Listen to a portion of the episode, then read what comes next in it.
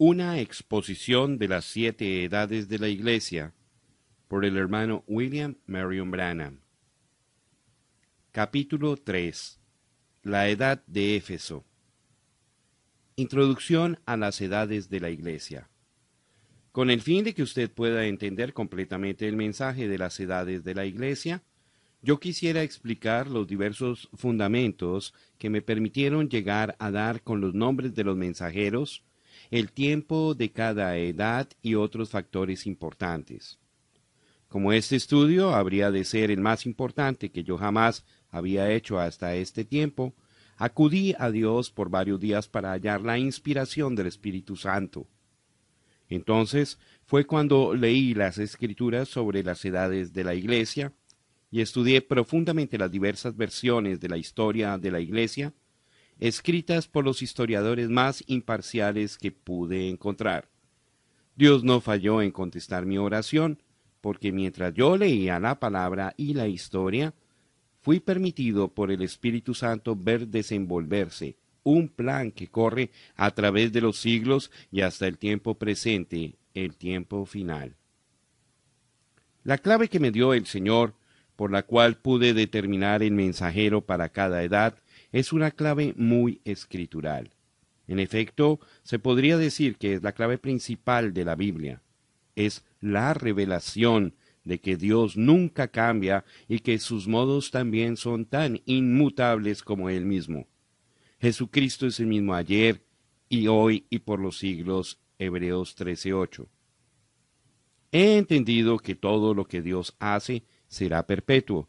Sobre aquello no se añadirá ni de ello se disminuirá, y lo hace Dios, para que delante de él teman los hombres. Aquello que fue, ya es, y lo que ha de ser, fue ya, y Dios restaura lo que pasó. Eclesiastés capítulo 3, versos 14 y 15. Aquí está, un Dios inmutable con modos inmutables. Lo que Él hizo en el principio tendrá que continuar haciéndolo hasta que haya sido hecho por última vez. Eso nunca cambiará. Aplique usted eso a las edades de la Iglesia, el tipo de hombre que Dios escogió para la primera edad, y cómo fue que Dios se manifestó en el ministerio de aquel hombre, ese sería el ejemplo para las demás edades. Lo que Dios hizo en la primera edad es lo que quiere hacer en todas las demás edades. Sabemos exactamente por medio de la palabra que fue registrada por el Espíritu Santo, cómo fue fundada la primera, o sea, la iglesia original, y cómo se manifestó Dios en ella. La palabra no puede cambiar, ni ser cambiada porque la palabra es Dios. En el principio era el verbo, y el verbo era con Dios, y el verbo era Dios. San Juan 1.1.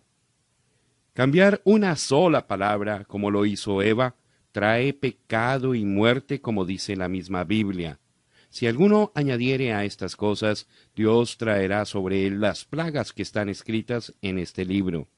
Y si alguno quitare de las palabras del libro de esta profecía, Dios quitará su parte del libro de la vida y de la santa ciudad y de las cosas que están escritas en este libro. Apocalipsis 22, versos 18 y 19. Entonces, lo que la iglesia fue en el día de Pentecostés, esa es la norma. Ese es el patrón. No hay ningún otro. No importa lo que digan los eruditos, Dios no ha cambiado aquel patrón. Lo que Dios hizo en el día de Pentecostés tiene que continuar haciéndolo hasta que se terminen las edades de la iglesia. Aunque los eruditos le digan a usted que la edad apostólica ha cesado, no lo crea. Tal declaración está errada por dos razones. Primeramente, es un error suponer que ya no hay apóstoles por cuanto los doce originales han muerto. Un apóstol quiere decir un enviado, y hoy día hay muchos enviados, pero ahora les llamamos misioneros. Mientras haya hombres llamados y enviados con la palabra de vida, entonces continúa la edad apostólica. En segundo lugar, ellos hacen referencia a que la edad de la manifestación del poder del Espíritu Santo ha cesado desde que la Biblia ha sido completada. Eso no es cierto. No hay ni una sola escritura que sugiera eso, no obstante, muchas declaran decisivamente lo contrario. Aquí está la evidencia que prueba que estas dos declaraciones son falsas. Pedro les dijo, arrepentíos y bautícese cada uno de vosotros en el nombre de Jesucristo para perdón de los pecados y recibiréis el don del Espíritu Santo, porque para vosotros es la promesa, y para vuestros hijos, y para todos los que están lejos, para cuantos el Señor nuestro Dios llamare. Hechos capítulo 2 versículos 38 y 39. La promesa del poder con la cual los apóstoles fueron dotados en el día de Pentecostés es para ustedes, judíos, y para sus hijos, judíos, y para todos los que están lejos, gentiles, y para cuantos el Señor nuestro Dios llamare, judío y gentil. Hasta que Él deje de llamar, el mensaje y el poder de Pentecostés no cesarán. Lo que la iglesia tuvo en el día de Pentecostés es su derecho inajenable.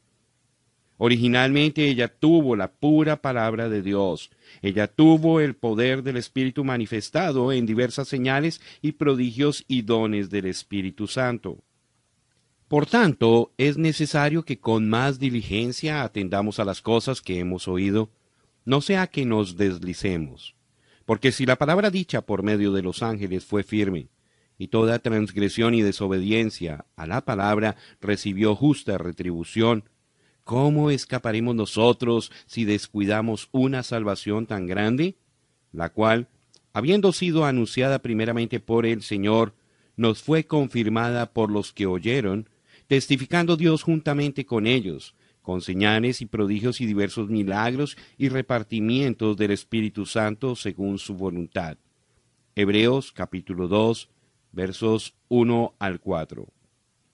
Aquella iglesia original no fue organizada por hombres, fue guiada por el Espíritu Santo. No fue muy grande, fue odiada y despreciada, fue agraviada, fue perseguida hasta la muerte, pero fue fiel a Dios. Permaneció con el plan original de la palabra. Ahora, no se vaya a extraviar. Cuando dije que Dios y sus modos no cambian, no dije que la iglesia y sus mensajeros no podían cambiar. La iglesia no es Dios, por lo tanto sí puede cambiar. Pero lo que dije fue que por ser Dios inmutable, con sus modos inmutables, nosotros podemos volver al principio y ver ese primer y perfecto acto de Dios y entonces juzgar por medio de aquella norma. Así es como se hace. La iglesia verdadera siempre se esforzará por ser igual a la original del día de Pentecostés. La iglesia verdadera de este día presente procurará acercarse a lo que fue la primera. Y los mensajeros de las iglesias, teniendo el mismo espíritu de Dios, procurarán aproximarse a lo que fue el apóstol Pablo. No serán exactamente como él, pero los verdaderos mensajeros serán los que más se asemejan a Pablo el cual estaba libre de toda ligadura humana, completamente entregado a Dios y solamente declaraba la palabra de Dios y manifestaba al Espíritu Santo en poder. Nada menos serviría. Uno tiene que basarse en el original. Así como cosas idénticas producen según su género, la iglesia verdadera siempre será la que procurará seguir en los pasos de sus fundadores en Pentecostés, y sus mensajeros seguirán al apóstol Pablo, el mensajero de la primera edad. Así es de sencillo y maravilloso. Con esta clave tan sencilla y tan maravillosa, yo pude, con la ayuda del Espíritu Santo, leer el libro de Apocalipsis y la historia de la Iglesia y hallar cada edad, cada mensajero, la duración de cada edad y la parte que cada uno tuvo en el propósito de Dios desde Pentecostés hasta la consumación de las mismas edades. Ahora ya que usted entiende la manera en que juzgamos cómo era la iglesia verdadera, lo que era allá en Pentecostés y en la edad apostólica, según lo relata la palabra en el libro de los Hechos, podemos aplicar la misma norma para ver cómo fue que la iglesia falló. El error fundamental, o errores que entraron en la primera iglesia y que fueron revelados en los libros de los Hechos, Apocalipsis y en las epístolas, llegarán a ser más y más visiblemente manifiestos en cada edad subsiguiente, hasta que llegamos a un oscurecimiento completo de fe en la última edad, o sea, la de la Odisea. Ahora, de esta primera clave que hemos recibido del Señor viene otra verdad un poco menos maravillosa. Yo dije que la iglesia verdadera siempre procurará ser como fue en el libro de los Hechos. Eso es exactamente la verdad. Pero hemos descubierto que la palabra también enseña que hay una invasión de error que termina con un oscurecimiento completo de la verdad en el último día, cuando la venida del Señor es inminente. Ahora, la pregunta en nuestras mentes es, ¿abandona Dios a los suyos y hasta los deja caer completamente en un estado de engaño? De ninguna manera porque la escritura dice claramente que los escogidos nunca pueden ser engañados, porque se levantarán falsos cristos y falsos profetas y harán grandes señales y prodigios, de tal manera que engañarán, si fuere posible, aún a los escogidos. Mateo 24, 24. Entonces, ¿qué? La respuesta está clara ante nosotros. Hay una iglesia verdadera y una iglesia falsa. Hay una viña verdadera y una viña falsa. Desde luego, aquel cuerpo que incorpora la iglesia y la viña falsa siempre procurará usurpar la posición de la iglesia verdadera y afirmar que ella, y no el cuerpo escogido, es la verdadera y la auténtica. La falsa procurará matar a la verdadera, Así sucedió en el libro de los Hechos, así es presentado en las siete edades y así está declarado en las diversas epístolas. Así es como ha sido, así es como es ahora y así es como será. No puede cambiar. Ahora tengamos mucho cuidado de que no estemos confundidos aquí en este punto. Por eso acudiremos a la palabra para confirmar esta declaración. Volvamos al libro del principio, el Génesis. En el huerto del Edén hubieron dos árboles, uno era bueno, el otro era malo. Uno produjo vida, el otro produjo muerte. Hubieron dos hijos que originalmente ofrecieron sacrificio a Dios. Permítanme repetir eso. Ambos ofrecieron sacrificios a Dios. Y aconteció andando el tiempo que Caín trajo del fruto de la tierra una ofrenda a Jehová. Y Abel trajo también de los primogénitos de sus ovejas, de lo más gordo de ellas. Y miró Jehová con agrado a Abel y a su ofrenda, pero no miró con agrado a Caín y a la ofrenda suya. Y se ensañó Caín en gran manera, y decayó su semblante. Génesis capítulo 4, versos 3 al 5. Pero uno, Caín, era malo, siendo que así era su padre aquel maligno, mientras que Abel era justo delante del Señor. En otra ocasión hubieron dos hijos que tenían los mismos padres. Eran los gemelos de Isaac y Rebeca. Uno era el escogido de Dios y el otro era un réprobo. Ambos adoraban a Dios, en cada uno de estos casos habían adoración a Dios. En cada caso el malo odiaba y perseguía al justo. En algunos casos el malo destruía al justo. Pero note usted que fueron sembrados juntos, vivían juntos, ambos reclamaban conocer a Dios y adoraban a Dios. Estas ilustraciones demuestran perfectamente la parábola del Señor Jesucristo cuando Él dijo que el reino de los cielos era semejante a uno que sembró buena simiente, luego vino el enemigo y sembró cizaña entre aquella buena simiente. Dios no sembró la cizaña, Satanás sembró la cizaña allí entre la simiente buena de Dios. Las dos clases de plantas, gente de dos simientes diferentes, crecieron juntamente Ambas gustaron del alimento de la misma tierra, compartieron del mismo sol, lluvia y demás beneficios, y cada una fue cegada en su tiempo. ¿Lo ve usted? Nunca vaya a olvidar estas verdades mientras estudiamos las edades de la Iglesia y después los sellos. Y sobre todo, no se olvide que es aquí, en esta última edad, cuando la cizaña, que está siendo juntada para ser quemada, abandonará al trigo que ha de ser cegado por el Señor. Quiero continuar con este pensamiento hasta el fin, así que procedamos dando un paso más adelante. ¿Ha estudiado usted la historia de los avivamientos? Un avivamiento significa un movimiento del poder de Dios, y cada vez que Dios obra, allí está Satanás para obrar también. Eso nunca falla. En los días del gran avivamiento de Gales, la mayoría de la gente no sabe esto, los asilos para los enfermos mentales se llenaron rápidamente y hubo una gran demostración del poder demoníaco para desviar la atención de la obra de Dios. Está escrito que en el libro de John Wesley la gente hacía cosas muy raras que absolutamente eran de Satanás, para procurar hacer mofa de la bondad y el poder de Dios. En el tiempo de Lutero se dice que el milagro de su ministerio no consistió en el hecho de que tuvo éxito en protestar contra la Iglesia Católica Romana, más bien el milagro fue que él pudo mantenerse sano en su mente mientras estaba rodeado de tantos fanáticos poseídos y guiados por espíritus de error.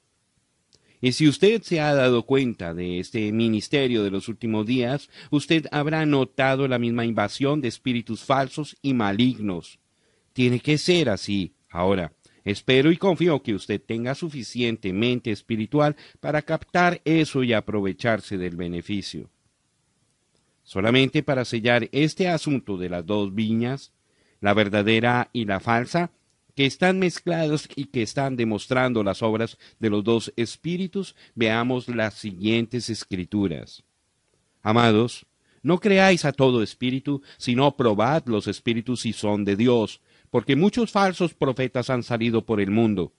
En esto conoced el Espíritu de Dios. Todo espíritu que confiesa que Jesucristo ha venido en carne es de Dios, y todo espíritu que no confiesa que Jesucristo ha venido en carne no es de Dios. Y este es el espíritu del anticristo, el cual vosotros habéis oído que viene y que ahora ya está en el mundo.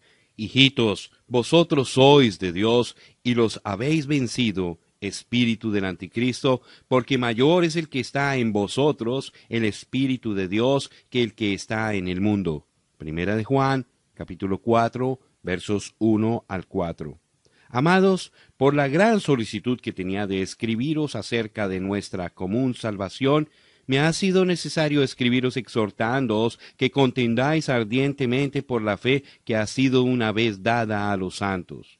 Porque algunos hombres, no santos, han entrado encubiertamente, estos no han entrado al redil por medio de la puerta, por lo tanto son ladrones, los que desde antes habían sido destinados para esta condenación, hombres impíos que convierten en libertinaje la gracia de nuestro Dios y niegan a Dios el único soberano y a nuestro Señor Jesucristo.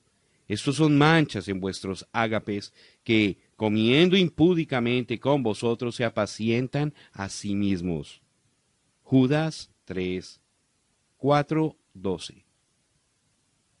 Según lo vemos en estas escrituras, no puede ser negado que la iglesia verdadera y la iglesia falsa están entrelazadas, siendo que fueron sembradas juntas, pero de simientes diferentes. Ahora pues, pienso que hay otra cosa que usted debe saber. Las siete iglesias a las cuales Juan se dirige están en Asia Menor y todas son iglesias gentiles. Él no le dice nada a la iglesia de Jerusalén que en su mayor parte estaba integrada por judíos y quizás unos pocos gentiles. La razón es que Dios se había tornado de los judíos a los gentiles. Así que el todo de las edades de la iglesia es Dios lidiando con los gentiles y llamando a una novia gentil para sí mismo. Por lo tanto, las edades de la iglesia y la plenitud de los gentiles son una misma cosa. El siguiente día de reposo se juntó casi toda la ciudad para oír la palabra de Dios. Pero viendo los judíos la muchedumbre, se llenaron de celos y rebatían lo que Pablo decía, contradiciendo y blasfemando. Entonces Pablo y Bernabé, hablando con denuedo, dijeron, A vosotros a la verdad era necesario que se os hablase primero la palabra de Dios, mas puesto que la desecháis y no os juzgáis dignos de la vida eterna, y aquí nos volvemos a los gentiles, porque así nos ha mandado el Señor diciendo, te he puesto para luz de los gentiles, a fin de que seas para salvación hasta lo último de la tierra. Los gentiles, oyendo esto, se regocijaban y glorificaban la palabra del Señor y creyeron todos los que estaban ordenados para vida eterna. Hechos capítulo 13 versículos 44 al 48. Digo, pues, ¿ha desechado Dios a su pueblo? En ninguna manera, porque también yo soy israelita de la descendencia de Abraham, de la tribu de Benjamín. ¿No ha desechado Dios a su pueblo, al cual desde antes conoció? ¿O no sabéis qué dice de Elías la escritura, cómo invoca a Dios contra Israel, diciendo, Señor, a tus profetas han dado muerte, y tus altares han derribado, y solo yo he quedado y procuran matarme? Pero, ¿qué le dice la divina respuesta? Me he reservado siete mil hombres que no han doblado la rodilla delante de Baal. Así también aún en este tiempo ha quedado un remanente escogido por gracia. Y si por gracia ya no es por obras, de otra manera la gracia ya no es gracia. Y si por obras ya no es gracia, de otra manera la obra ya no es obra. ¿Qué pues? Lo que buscaba Israel no lo ha alcanzado, pero los escogidos sí lo han alcanzado y los demás fueron endurecidos. Como está escrito, Dios les dio espíritu de estupor, ojos con que no vean y oídos con que no oigan hasta el día de hoy. Romanos capítulo 11 versos 1 al 8. Porque no quiero, hermanos, que ignoréis este misterio, para que no seáis arrogantes en cuanto a vosotros mismos, que ha acontecido a Israel endurecimiento en parte, hasta que haya entrado la plenitud de los gentiles. Y luego todo Israel será salvo, como está escrito, vendrá de Sión el libertador, que apartará de Jacob la impiedad, y este será mi pacto con ellos cuando yo quite sus pecados. Así que en cuanto al Evangelio, son enemigos por causa de vosotros, pero en cuanto a la elección, son amados por causa de los padres. Porque irrevocables son los dones y el llamamiento de Dios. Romanos 11, versos 25 al 29.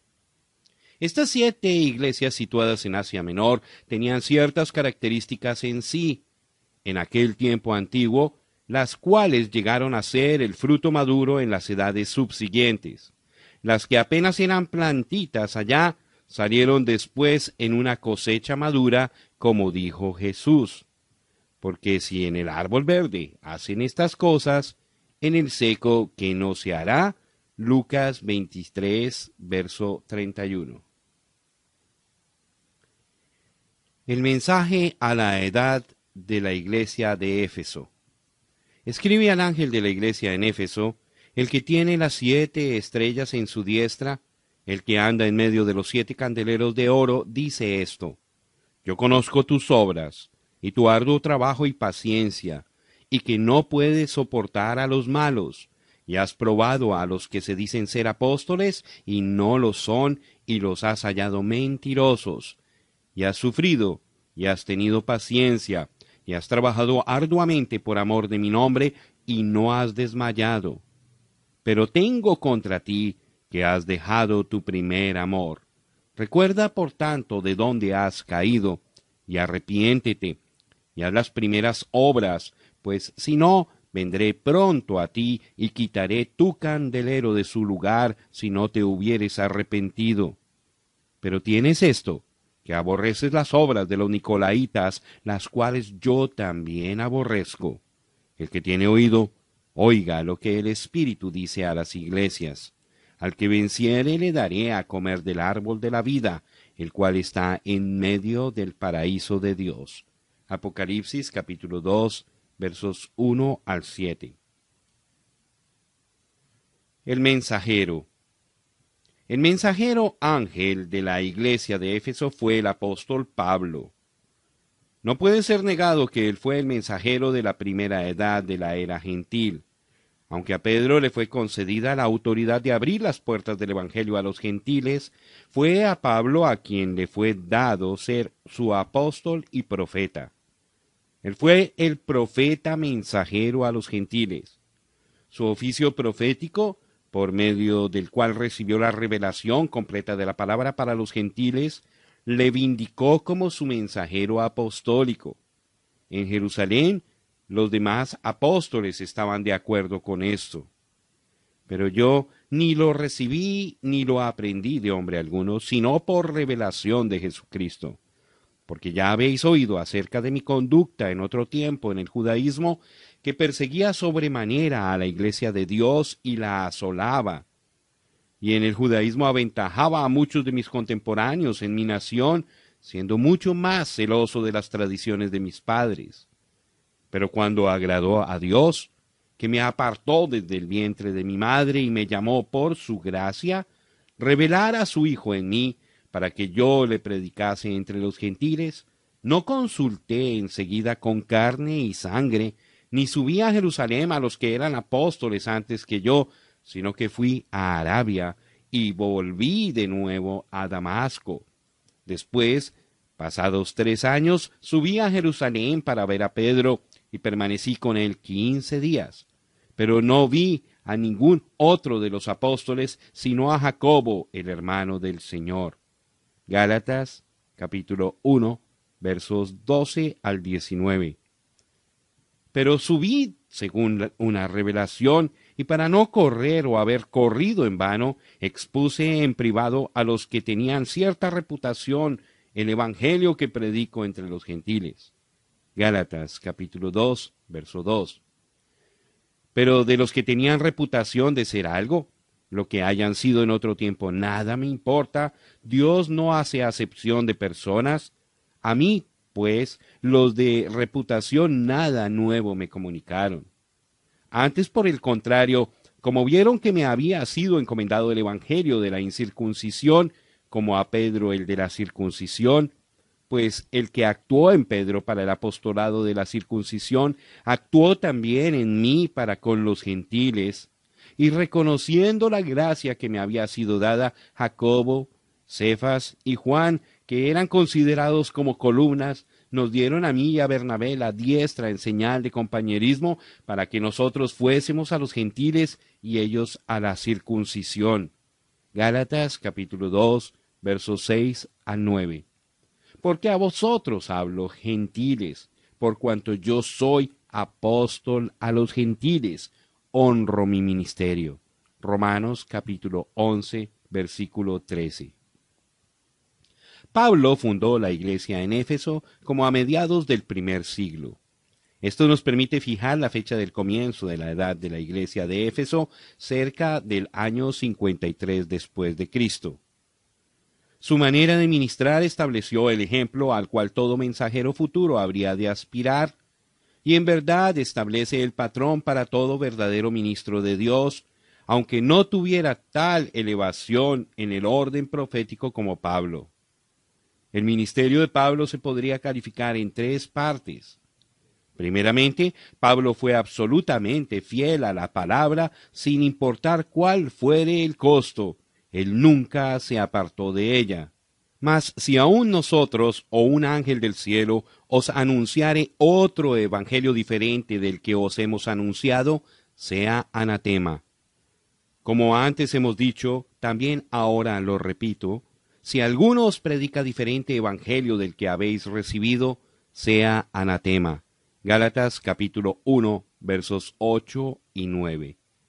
Pero cuando Pedro vino a Antioquía, le resistí cara a cara porque era de condenar.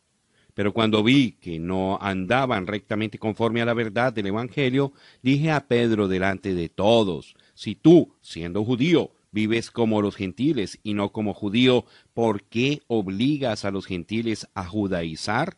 Gálatas capítulo 2 versos 11 y 14. ¿Acaso ha salido de vosotros la palabra de Dios o solo a vosotros ha llegado? Si alguno se cree profeta o espiritual, reconozca que lo que os escribo son mandamientos del Señor. Primera de Corintios capítulo 14, versos 36 y 37.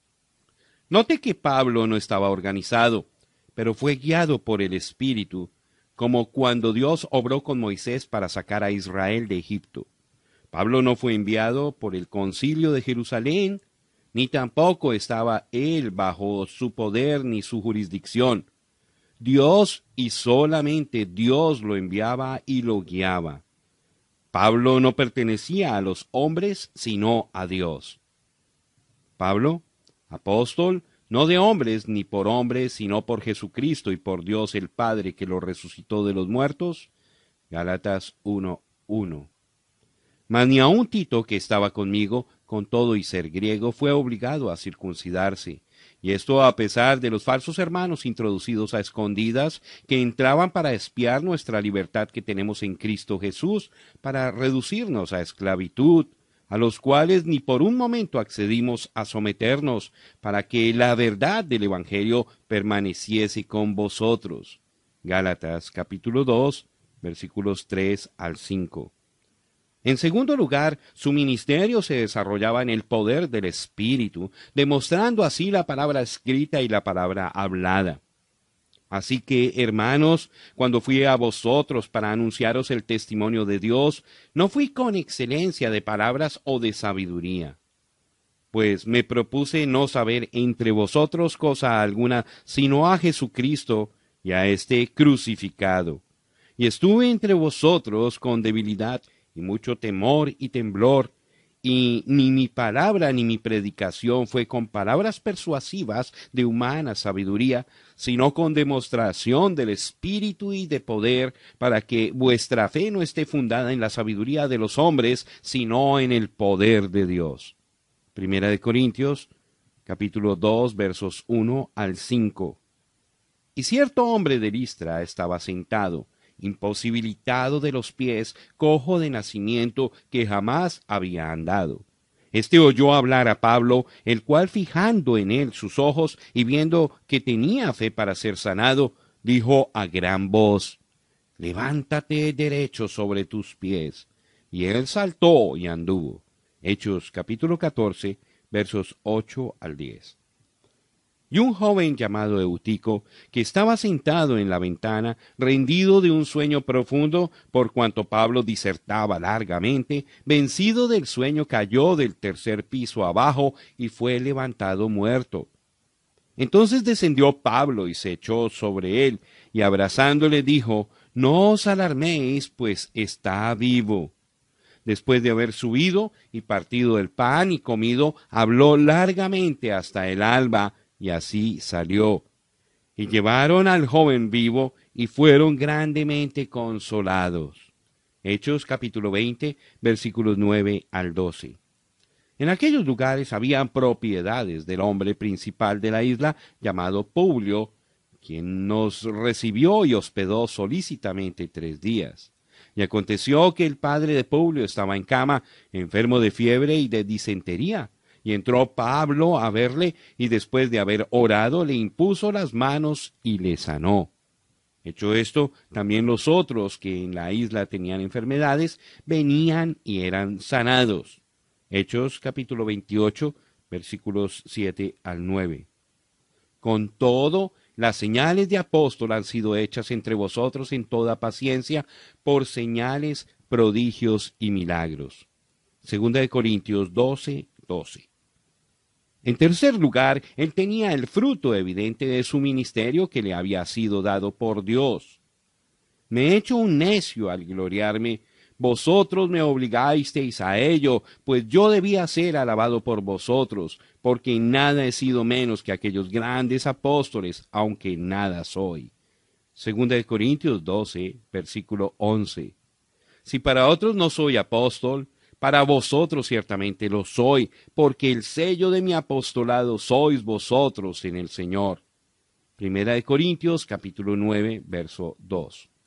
Porque os celo con celo de Dios, pues os he desposado con un solo esposo para presentaros como una virgen pura a Cristo. Segunda de Corintios 11, verso 2. Pablo había sido el instrumento para traer multitudes de ovejas gentiles, Él los alimentaba y los cuidaba hasta que llevaban fruto digno y estaban preparados para conocer al Señor como parte de la novia gentil. Al tiempo de la entrega de la revelación, según la tradición, Pablo ya había muerto como mártir, pero Juan continuaba en su lugar haciendo exactamente igual como Pablo había obrado en los días de su ministerio. La muerte de Pablo, antes de que la revelación fuese entregada, no revoca de ninguna manera el hecho de que él fue el mensajero de la edad de la iglesia de Éfeso, porque el mensajero para cada edad, a pesar de cuando viene o cuando se va, es aquel que enfoca esa edad hacia Dios por medio de un ministerio en el cual se manifiesta la palabra. Pablo fue aquel hombre. La ciudad de Éfeso. Éfeso era una de las tres más grandes ciudades de Asia. Frecuentemente le decían la tercera ciudad de la fe cristiana, siendo Jerusalén la primera y Antioquía la segunda. Era una ciudad muy rica, el gobierno era romano, pero el idioma era el griego. Los historiadores creen que Juan, María, Pedro, Andrés y Felipe fueron enterrados en esta hermosa ciudad.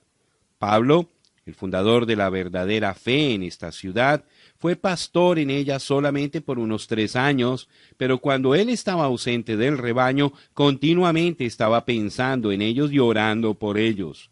Timoteo fue su primer obispo.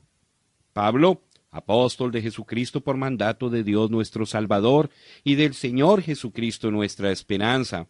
A Timoteo, verdadero hijo en la fe, gracia, misericordia y paz de Dios nuestro Padre y de Cristo Jesús nuestro Señor. ¿Cómo te rogué que te quedases en Éfeso cuando fui a Macedonia para que mandases a algunos que no enseñen diferente doctrina? Primera de Timoteo, capítulo 1, versos 1 al 3. El mismo nombre, Éfeso, tiene un extraño sentido compuesto, apuntado a y descansado. Los anhelos elevados de esta ciudad que habían empezado con la plenitud del Espíritu, la profundidad de Dios, por medio de la cual estaban prosiguiendo a la soberana vocación de Dios, comenzaron a dar lugar a una actitud menos vigilante, una moderada dedicación a Jesucristo empezó a manifestarse como un pronóstico de que en las edades futuras el vehículo físico conocido como la Iglesia se hundiría hasta la horrorosa profundidad de Satanás. Había llegado a un nivel de despreocupación y se estaba dejando llevar por la corriente. La edad ya se estaba recayendo, ya había dejado su primer amor, esa pequeña simiente sembrada en la edad de Éfeso algún día crecería en el espíritu de error hasta que toda ave inmunda del aire vendría a reposar en sus ramas. Aquella planta pequeña aparecería tan inofensiva al razonamiento humano de la nueva Eva, la iglesia nueva, que ella sería engañada de nuevo por Satanás. La edad de Éfeso le había presentado a ella la oportunidad para obtener lo mejor de Dios, y por un tiempo ella prevaleció, pero luego descansó y en aquel momento se descuidó, Satanás sembró su simiente de ruina completa. La misma religión de Éfeso tipifica perfectamente esta primera edad de la Iglesia y fija el curso de las edades por venir.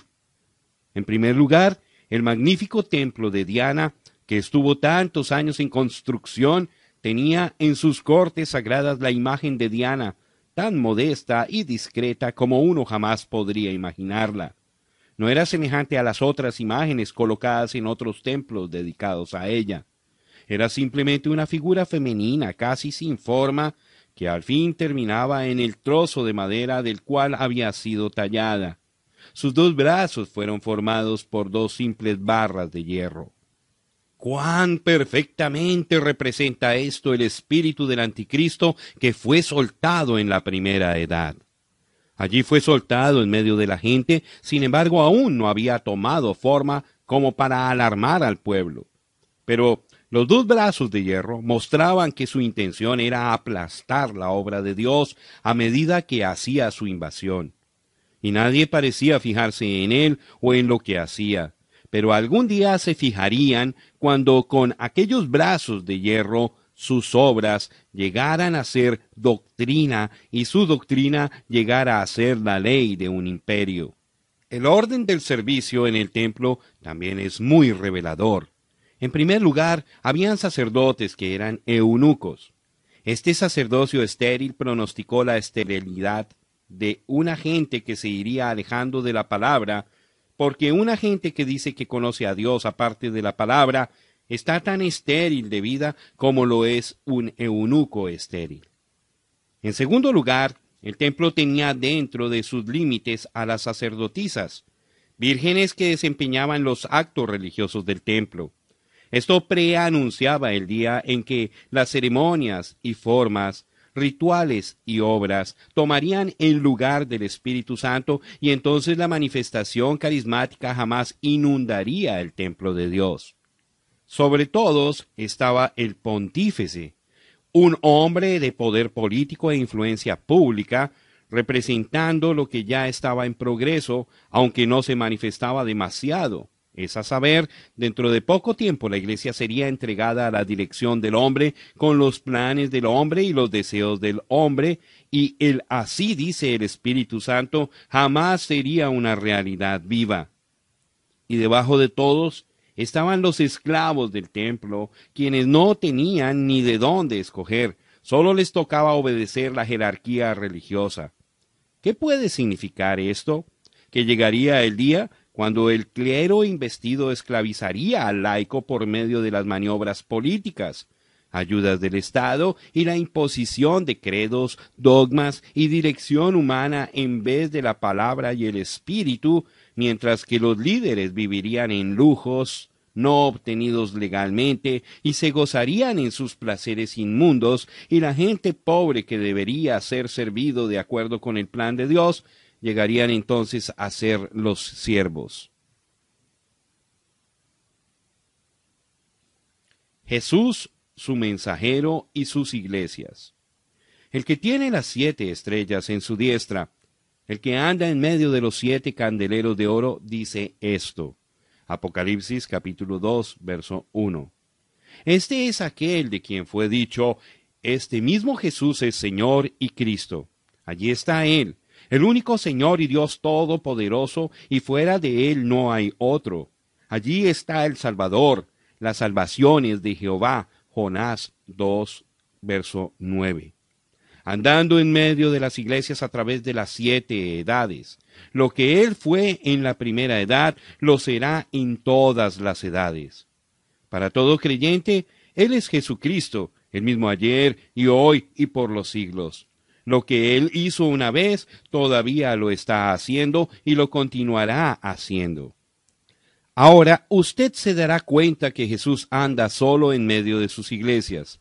No hay nadie más con Él ni tampoco puede haberlo, porque Él obró solo su salvación y habiéndola comprado con su propia sangre, Él la posee. Él es su Señor y Maestro. Ella le da a Él toda la gloria y esa gloria Él no la compartirá con otro. Con Él no hay ningún papa, ni arzobispo.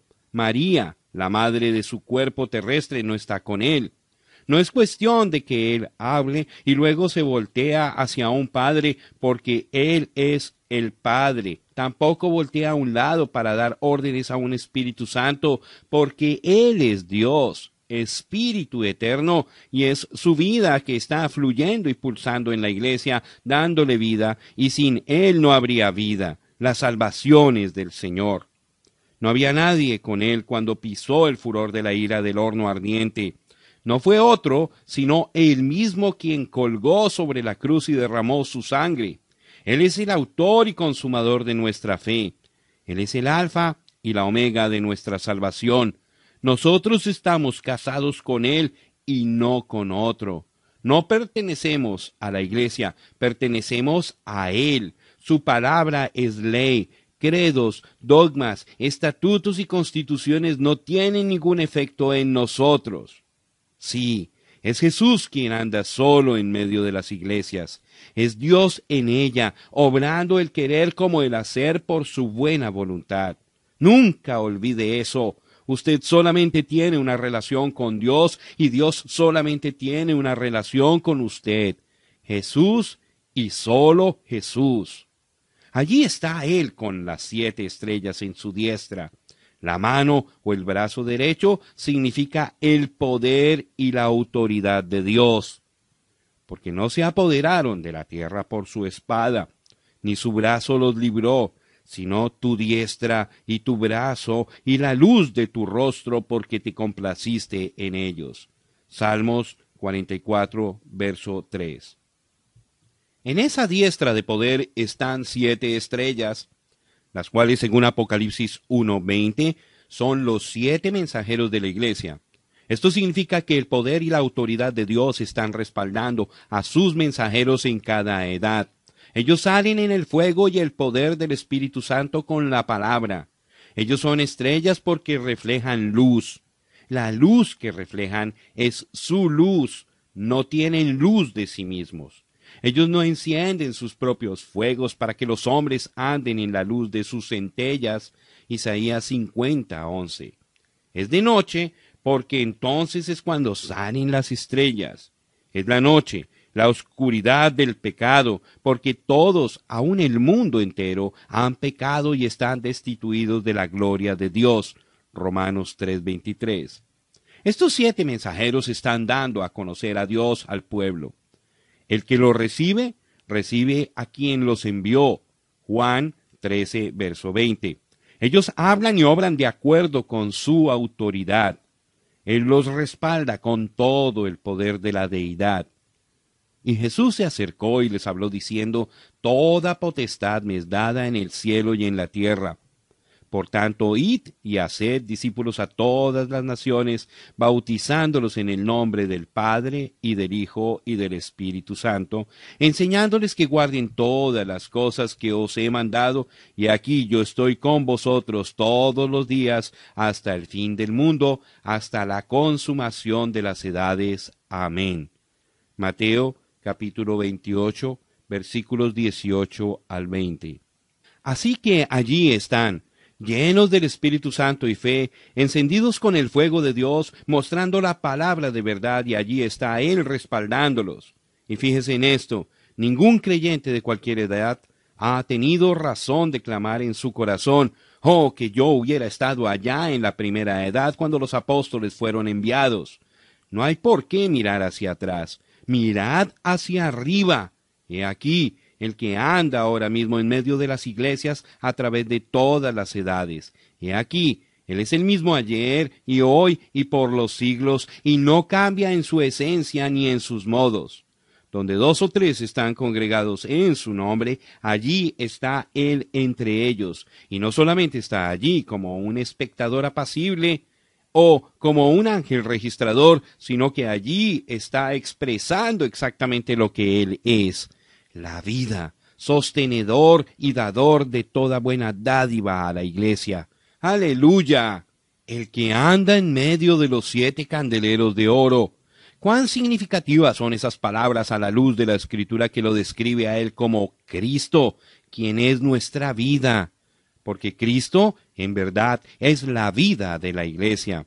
Ella no tiene ninguna otra vida. Sin él, ella solamente es una sociedad religiosa, un club, una reunión sin sentido. Así como un cadáver enjollado y vestido sigue siendo un cadáver, igualmente la Iglesia, no importa lo que sus programas y esfuerzos benévolos puedan producir, sin Cristo ella también es un cadáver.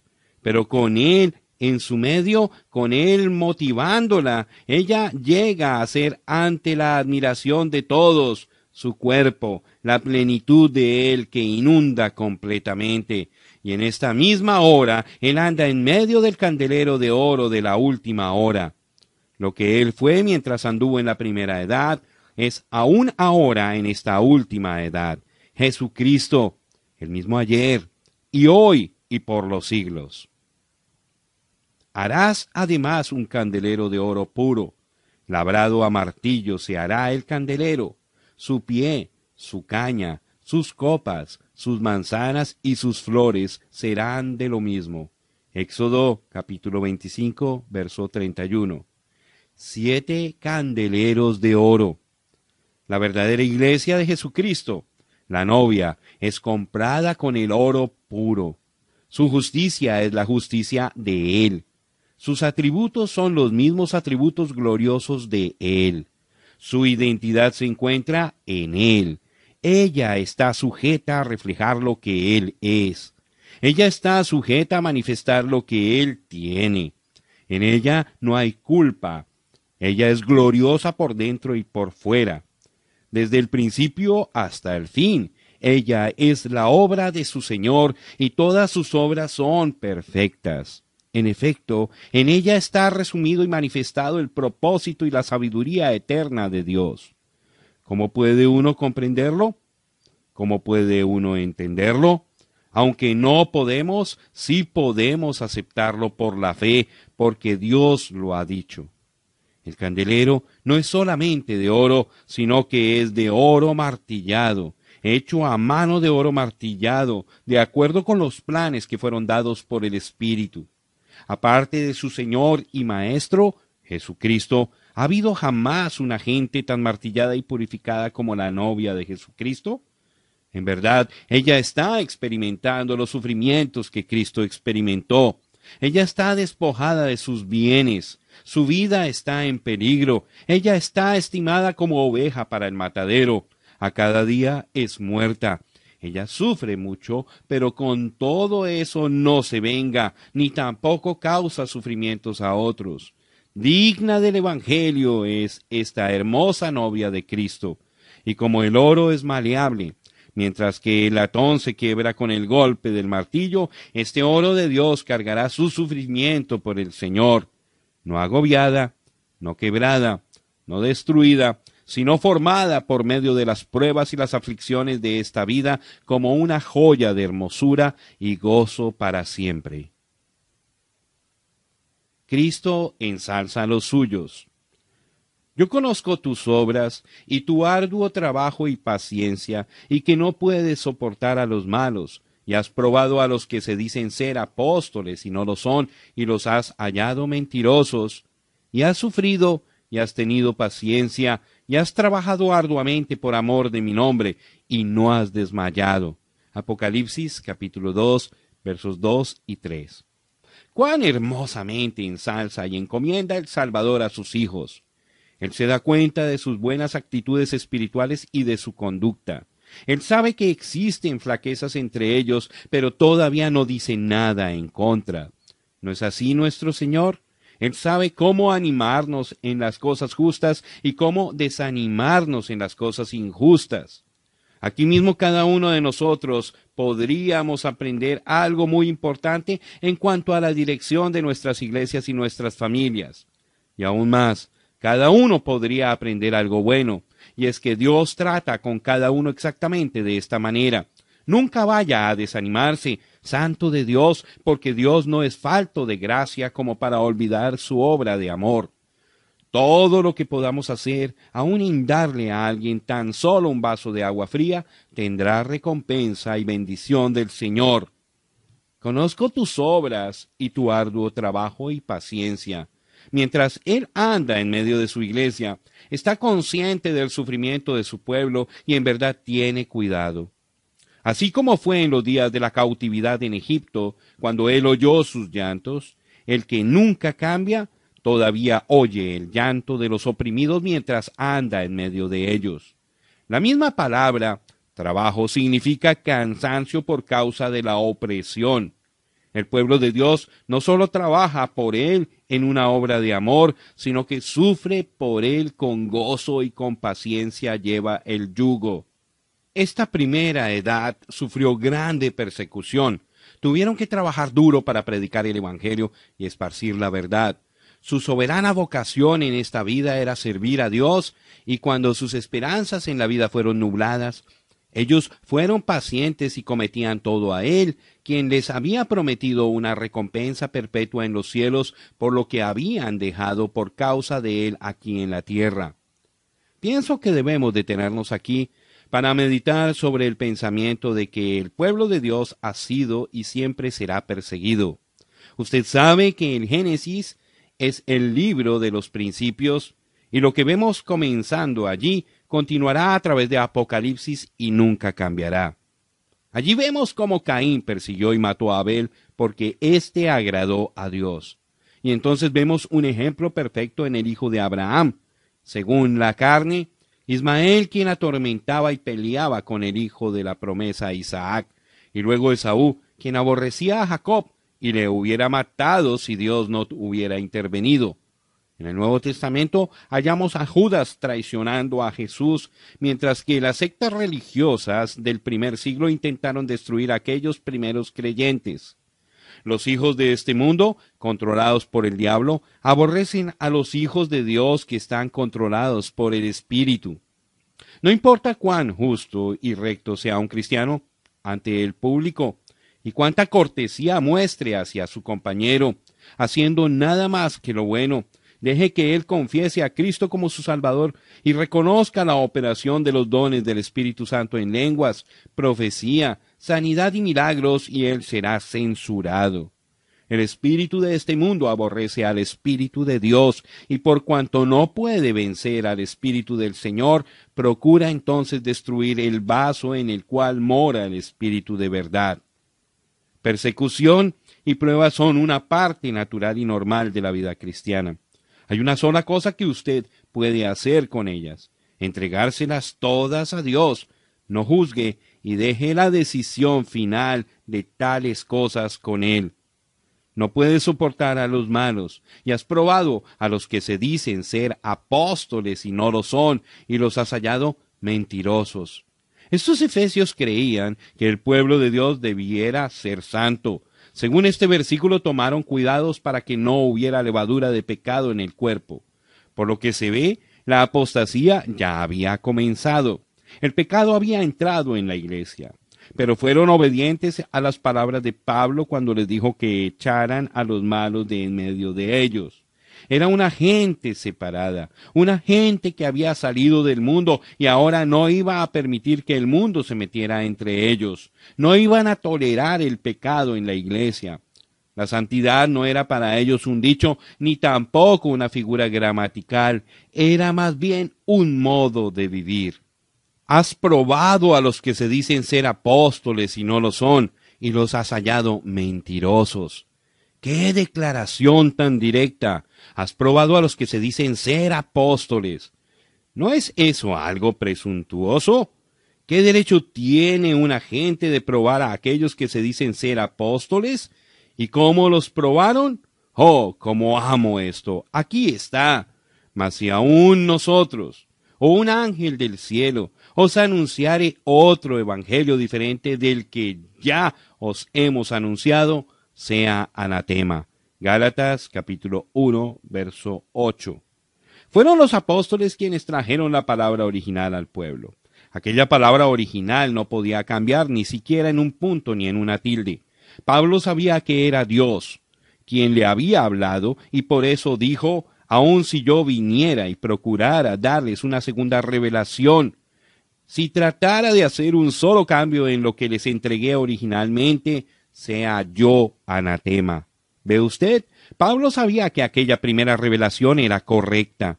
Dios no puede dar una primera revelación y después una segunda revelación. Si lo hiciere, entonces demostraría que tuvo cambio en pensamiento. Él puede dar una revelación y después agregar a esa revelación, como lo hizo en el huerto del Edén cuando prometió la simiente a la mujer, y luego estableció que aquella simiente tenía que venir a través de Abraham, y después dijo que vendría por la sangre de David. Pero era la misma revelación, solamente daba a la gente mayor información para ayudarles a recibirla y a entenderla. Pero la palabra de Dios no puede cambiar. La simiente vino exactamente como fue revelado. Aleluya. ¿Y ve usted lo que estaban haciendo aquellos apóstoles falsos? Ellos vinieron con su propia palabra. Los efesios conocían la palabra como Pablo la había enseñado. Ellos estaban llenos del Espíritu Santo por medio de la imposición de manos de Pablo. Se encontraron cara a cara con aquellos apóstoles falsos y les dijeron, ustedes no están diciendo lo que dijo Pablo. Por eso ustedes son falsos. Oh, eso hace arder mi corazón. Vuelva a la palabra. ¿No es usted el que en verdad prueba al apóstol y profeta y maestro? Es la palabra la que los prueba. Alguno de estos días vendrá un profeta a la iglesia de la edad de la Odisea y usted sabrá si él es el verdadero enviado de Dios o no.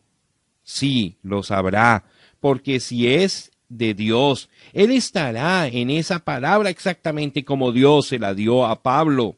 Él no se desviará de esa palabra ni por un momento, ni por una tilde en esa última edad, cuando aparecerán muchos profetas falsos, fíjense cómo es que le dirán constantemente que si usted no les cree a ellos y lo que ellos dicen, entonces usted estará condenado. Pero cuando llegue a la escena ese profeta del último día, si él en verdad es aquel profeta, él estará clamando, vuelva a la palabra o usted será condenado. Él no edificará sobre revelación o interpretación privada, sino sobre la palabra. Amén y amén. Estos apóstoles falsos son los lobos rapaces de los cuales habló Pablo cuando dijo, cuando yo me haya ido, ellos vendrán y procurarán reclamar semejante revelación, pero su propósito no es de ayudarlos, sino de destruirlos porque no he rehuido anunciaros todo el consejo de Dios. Por tanto, mirad por vosotros y por todo el rebaño en el que el Espíritu Santo os ha puesto por obispos, para apacentar la iglesia del Señor, la cual él ganó por su propia sangre. Porque yo sé que después de mi partida entrarán en medio de vosotros lobos rapaces que no perdonarán al rebaño. Y de vosotros mismos se levantarán hombres que hablen cosas perversas sus propias palabras e ideas, no las de Dios, para arrastrar tras sí a los discípulos. Por tanto, velad, acordándoos que por tres años, de noche y de día, no he cesado de amonestar con lágrimas a cada uno. Y ahora, hermanos, os encomiendo a Dios y a la palabra de su gracia, la cual es poderosa para sobreedificaros y daros herencia con todos los santificados. Hechos capítulo 20, versículos 27 al 32. Juan también supo de ellos porque dijo, porque muchos falsos profetas ya han salido por el mundo. Primera de Juan, capítulo 4, verso 1. Aquel espíritu de anticristo ya estaba infiltrándose en la iglesia y lo estaba haciendo oponiéndose a la palabra. Pues aquí es donde todo esto empezó en la primera edad de la iglesia, ya estaban negando la palabra y edificando sus propios credos y filosofías en vez de la palabra. Eso es anticristo porque Jesús es la palabra. Ser antipalabra es ser anti Jesús. Ser antipalabra es ser anticristo, porque el Espíritu y la palabra son uno. Y si usted es antipalabra, tendrá que ser anticristo. Y si eso empezó en la primera iglesia, tendrá que crecer hasta el fin cuando tomará posesión por completo. Y eso es exactamente lo que usted verá a medida que recorremos todas las edades. Empieza muy pequeño en la edad de Éfeso y crece en cada edad hasta que el sistema antipalabra Anticristo se apodera enteramente y la infalibilidad de la palabra es repudiada por los apóstoles falsos de la iglesia falsa. Ahora, sería fácil obtener una idea equivocada de lo que estamos hablando, por cuanto estoy poniendo tanto énfasis en esto. Puede ser que usted entienda que este espíritu de antipalabra o anticristo sea un repudio completo de la palabra una negación de la Biblia que culmine en su rechazo. No, Señor, no es eso, es más bien lo que vemos en este texto. Yo testifico a todo aquel que oye las palabras de la profecía de este libro. Si alguno añadiere a estas cosas, Dios traerá sobre él las plagas que están escritas en este libro. Y si alguno quitare de las palabras del libro de esta profecía, Dios quitará su parte del libro de la vida y de la santa ciudad y de las cosas que están escritas en este libro. Apocalipsis capítulo 22 versos 18 y 19. Es cambiar una sola palabra, quitando o añadiendo. Ese fue el truco original de Satanás en el huerto del Edén. Él solamente agregó una sola palabrita a lo que Dios había dicho. Eso fue suficiente. Eso trajo muerte y destrucción. Y en Éfeso fue exactamente igual. Solamente una palabra agregada o una palabra quitada y el espíritu antipalabra, anticristo, empezó a prosperar. ¿Ahora lo entiende? Allí están de nuevo esos gemelos, allí están de nuevo esos dos árboles creciendo lado a lado en la misma tierra, aprovechando del mismo alimento, tomando de la misma lluvia y beneficiándose del mismo sol, pero vienen de diferentes simientes. Uno de los árboles están con la palabra de Dios exactamente como Dios la dio, la ama y la obedece. El otro árbol es de la simiente que es anti-palabra y por eso la cambia donde quiere. Sustituye sus propios credos y dogmas por la verdadera palabra viva, exactamente como hizo Caín, que terminó matando a Abel. Pero no teman, rebaño pequeño, quédense con la palabra. Mantengan esa palabra entre ustedes. Y el diablo, Eva no lo hizo y ella falló. Y cuando la iglesia deja deslizar la palabra, entonces entra a los abismos de la oscuridad de Satanás. Y has sufrido, y has tenido paciencia, y has trabajado arduamente por amor de mí mismo, y no has desmayado. Apocalipsis capítulo 2, verso 3. Esto es casi igual a lo que dice en el versículo 2. Pero en el versículo 2, el trabajo la obra y la paciencia eran los resultados de haber guardado la sagrada palabra que había sido encomendada a ellos. ¿Cómo es que rechazaron a los adversarios? ¿Qué crédito eran para Pablo? Pero en este versículo sus persecuciones, pruebas y paciencia eran por causa del bendito nombre de Jesús.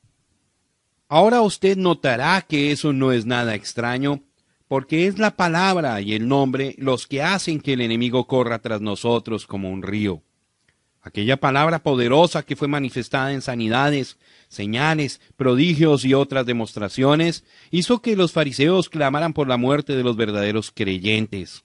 Y ahora ese mismo nombre, odiado y despreciado por los judíos, fue motivo de mofa por los intelectuales, quienes se reían al pensar en que alguien fuese tan insensato como para creer que un hombre murió, luego resucitó y ahora está sentado en los cielos. Así que aquí estaban los perseguidores religiosos, los judíos, maldiciendo a este Jesús, el cual era para ellos un Mesías falso. Y aquí estaban los demás riéndose con gusto y mofándose ásperamente del nombre de un Dios nuevo que para ellos ni siquiera era Dios.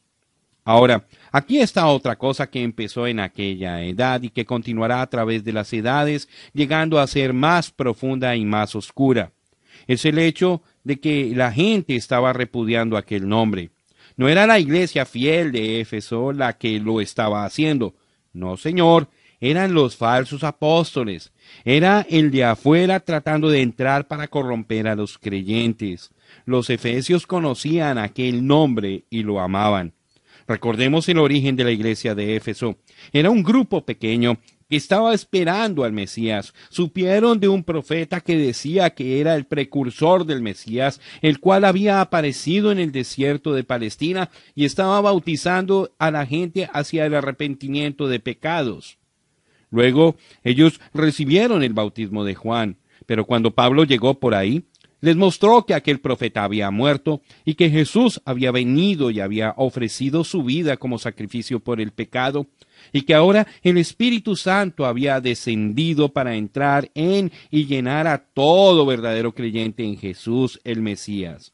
Cuando oyeron esto, fueron bautizados en el nombre del Señor Jesús, y cuando Pablo impuso sus manos sobre ellos, todos fueron llenos del Espíritu Santo conocían lo que era obedecer la palabra y ser bautizados en su nombre, Señor Jesucristo, y de esa manera sabían que serían llenos del Espíritu Santo.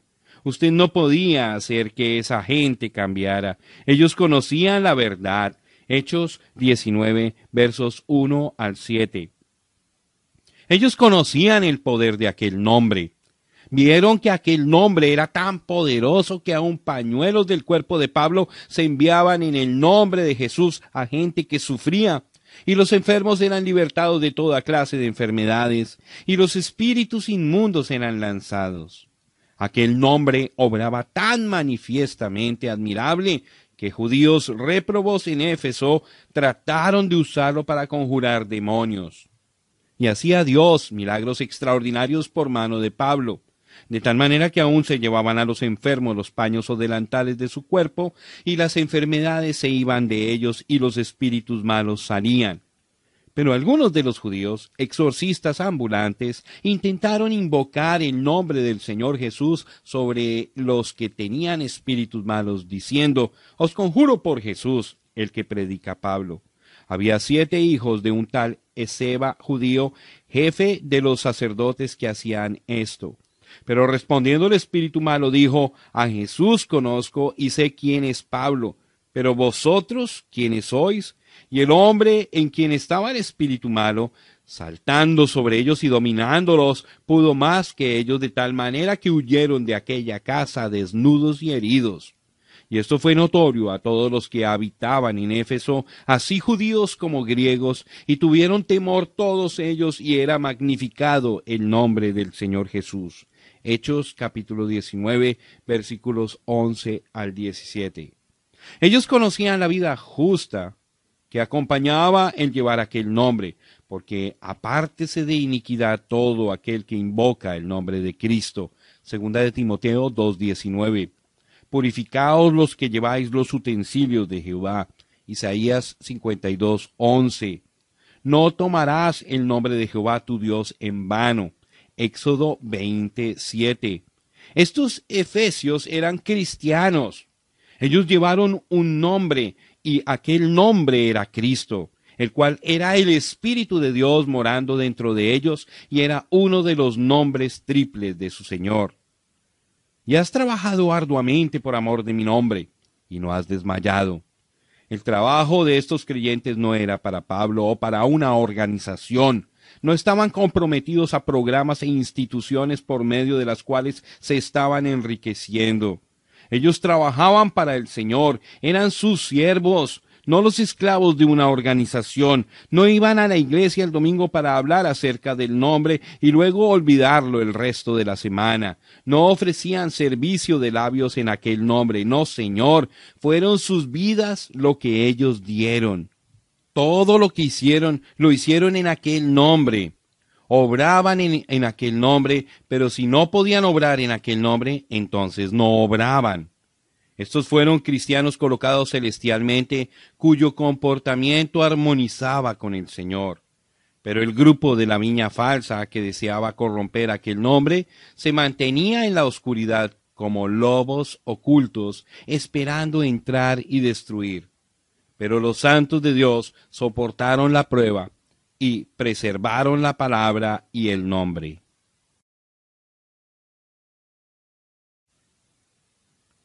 Una exposición de las siete edades de la Iglesia por el hermano William Marion Branham. Capítulo 3, parte 2. La queja de Dios. Pero tengo contra ti que has dejado tu primer amor. Apocalipsis capítulo 2, verso 4. Para entender esto, usted tiene que comprender que el Espíritu no estaba hablando solamente a aquellos primeros santos de Éfeso. Este mensaje era para la edad entera que duró como unos 120 años. Entonces el mensaje era para todas las generaciones en ese espacio de tiempo. Ahora la historia sigue repitiéndose. En las generaciones de Israel vemos avivamiento en una generación solo para ver que los fuegos están decayendo en la siguiente. En la tercera generación puede ser que el rescoldo esté encendido un poco, pero para la cuarta puede ser que no haya ninguna señal del fuego original. Entonces Dios enciende el fuego de nuevo y se repite el mismo procedimiento. Simplemente es la manifestación de la verdad que Dios no tiene nietos. La salvación no es engendrada por el nacimiento natural, igualmente como no hay verdad alguna en la sucesión apostólica.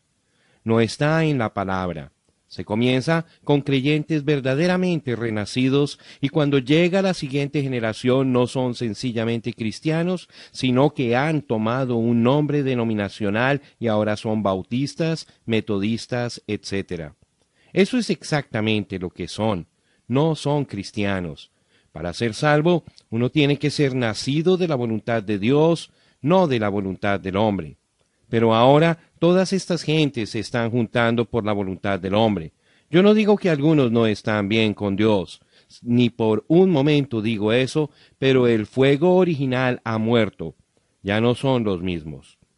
El deseo ferviente de honrar a Dios, la pasión de conocer su palabra, el lloro de avanzar más en el Espíritu, todo eso empieza a decaer y en vez de que aquella iglesia esté ardiendo con el fuego de Dios, se ha enfriado y se ha hecho un poco formal. Eso es lo que estaba sucediendo allá con los efesios. Estaban llegando a ser un poco formales. El rendimiento completo a Dios estaba decayendo y la gente no tenía cuidado de lo que Dios pensaba a medida que comenzaron a tomar en cuenta lo que el mundo pensaba acerca de ellos. La segunda generación era igual a Israel. Ellos pidieron un rey para ser igual a las demás naciones. Cuando hicieron eso, rechazaron a Dios, pero de todos modos lo hicieron. Esa es la historia de la iglesia. Cuando ella piensa más en ajustarse con el mundo, en vez de ajustarse con Dios, no tardará mucho tiempo para que usted comience a ver que dejan de hacer las cosas que hacían y empiezan a hacer cosas que no hicieron originalmente. Cambian su modo de vestir, sus actitudes y su comportamiento. Llegan a ser flojos. Eso es lo que quiere decir Éfeso, descansado y desatado. El ciclo de avivamiento y muerte nunca ha fallado. Uno solo tiene que recordar esta última obra de Dios en el Espíritu cuando hombres y mujeres se vestían como cristianos, asistían a la iglesia, oraban toda la noche, predicaban en las calles y no tenían vergüenza de las manifestaciones del Espíritu. Dejaban sus iglesias muertas y adoraban a Dios en hogares y en edificios comerciales. Ellos tenían realidad. Pero no pasó mucho tiempo hasta cuando empezaron a tener suficiente dinero para construir magníficas iglesias nuevas. Instalaron un coro en vez de cantar a Dios por sí mismos. Vistieron al coro con togas. Organizaron un movimiento dirigido por el hombre. Empezaron a leer libros que no eran dignos de ser leídos. Bajaron la cerca y los chivos entraron y se apoderaron del redil. Ya no existía el clamor de gozo, ya no existía la libertad del espíritu. Continuaron con una forma, pero el fuego había muerto y lo negro de la ceniza era casi todo lo que les quedaba. Hace unos momentos mencioné que Juan entendía lo que era amar a Dios. Aquel gran apóstol de amor ciertamente se daría cuenta cuando la iglesia comenzara a perder aquel primer amor de Dios. Él dijo, pues este es el amor de Dios, que guardemos sus mandamientos, su palabra. Primera de Juan, capítulo 5, verso 3. Un pequeño desvío de la palabra era un paso alejándose de Cristo. La gente dice que ama a Dios, va a la iglesia, aún grita y se regocija, canta y tiene un gran tiempo emocional. Pero cuando todo ha cesado, fíjese y vea si esa gente está en la palabra, caminando en ella, viviendo en ella si hacen todo lo demás y luego no caminan en la palabra, tales personas pueden decir que aman a Dios, pero sus vidas demuestran lo contrario. Tengo curiosidad por saber si Juan no vio mucho de eso antes de morir. Gente diciendo que amaba a Dios, pero no obedeciendo su palabra. Oh, iglesia de Éfeso, algo está sucediendo con ustedes. Alguien está tratando de agregar o quitar de aquella palabra, pero lo están haciendo tan astutamente que ustedes no lo pueden notar. No han hecho todavía algo tan grande que se pueda notar abiertamente. Lo están haciendo solapadamente y lo están introduciendo por medio del razonamiento y el entendimiento humano, y es algo que los dominará si no lo rechazan vuelvan a Pentecostés antes de que sea demasiado tarde. Pero como siempre, la gente no hace caso al aviso de Dios. Aquella antorcha de avivamiento edificada sobre la sagrada palabra es tan maravillosa y la manifestación del Espíritu tan bendita que un poquito de temor entra y una voz quieta dice al corazón, ¿cómo podemos proteger esta verdad que tenemos? ¿Qué podemos hacer para asegurar que este avivamiento continúe? Entonces es cuando entra el espíritu anticristo y dice, mira, ahora tú tienes la verdad, toma cuidado que no se pierda. Organízate y establece tu credo de lo que crees. Ponlo todo en un manual eclesiástico y así lo hacen. Se organizan, le agregan a la palabra y se mueren igual como Eva por haber tomado solamente una palabra equivocada. Es la palabra de Dios la que trae vida.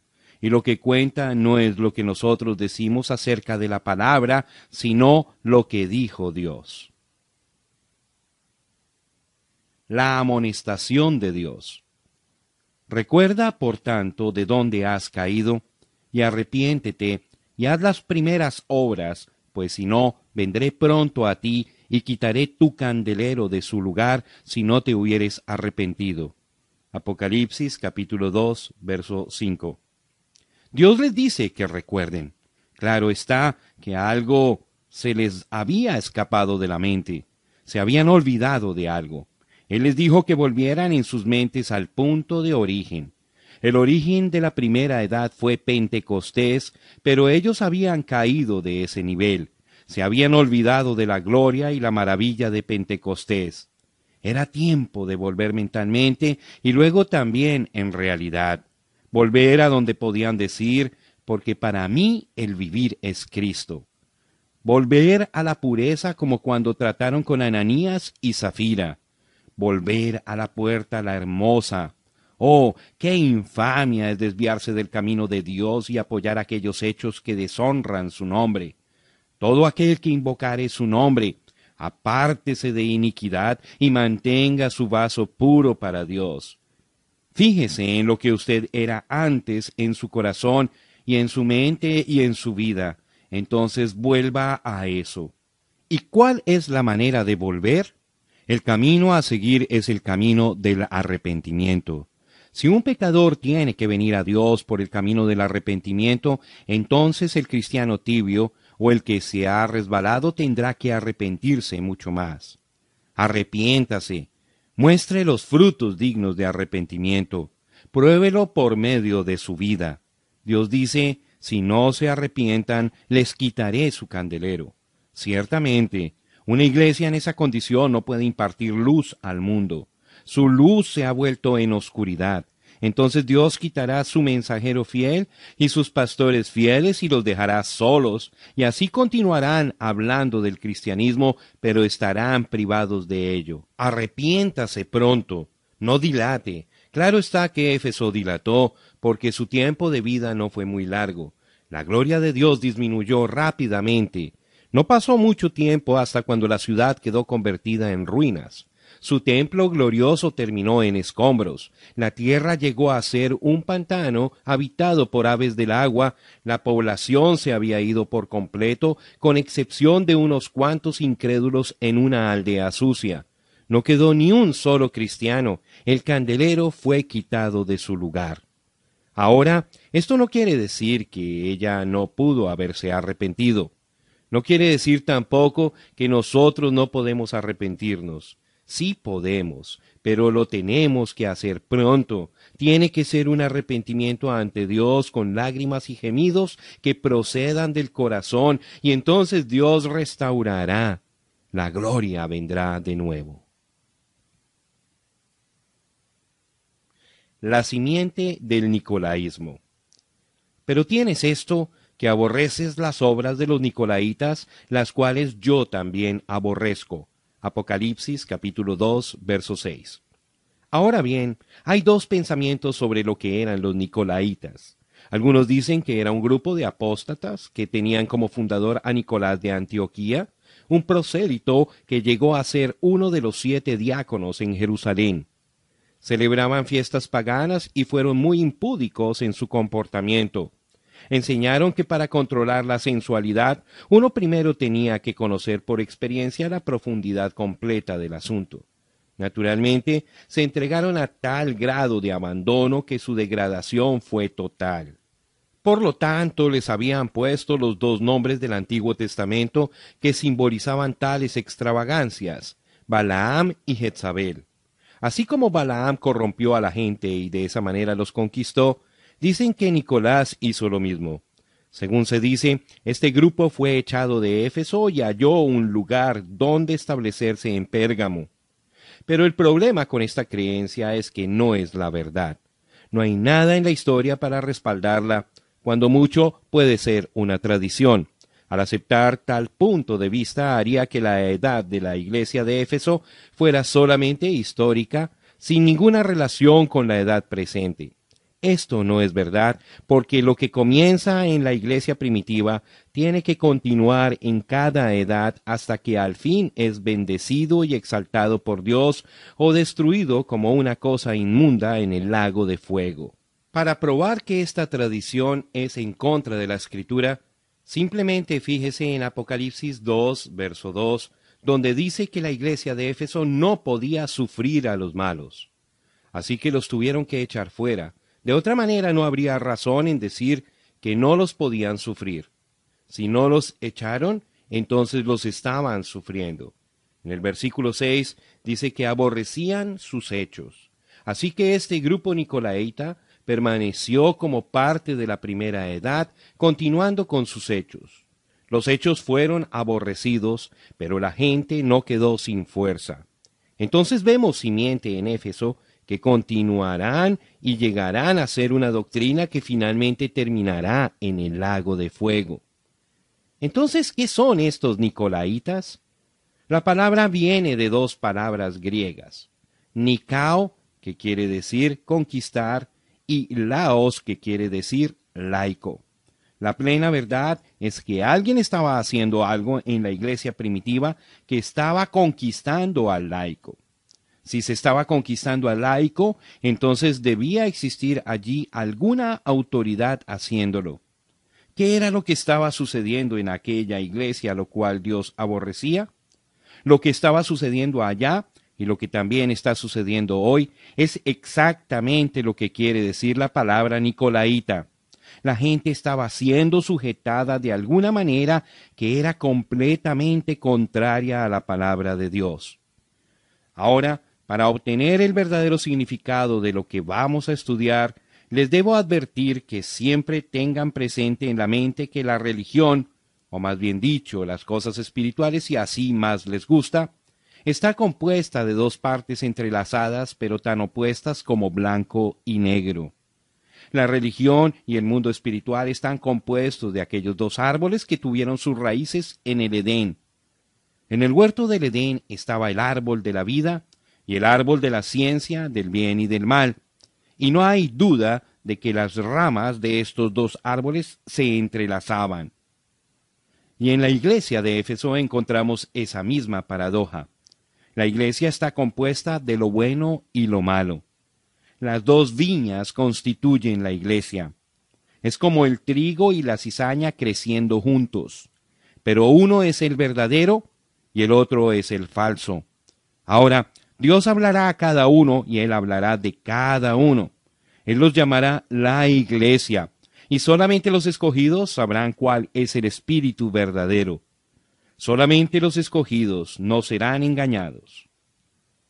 Porque se levantarán falsos cristos y falsos profetas, y harán grandes señales y prodigios, de tal manera que engañarán, si fuere posible, aún a los escogidos. Mateo capítulo 24, verso 24. Así que aún allá en la iglesia primitiva, un breve tiempo después de Pentecostés, la viña falsa se entrelazó con la viña verdadera, y allí hallamos estos hechos de los nicolaitas. Y aquel espíritu se encontrará combatiendo la viña verdadera hasta que Dios lo destruya. ¿Ahora lo entienden? Bien. Ahora bien, ¿cuál era el clima espiritual de aquella iglesia? Había dejado su primer amor, dejando su primer amor, que era la palabra de Dios. nos fue revelado como habiendo caído de su origen Pentecostés.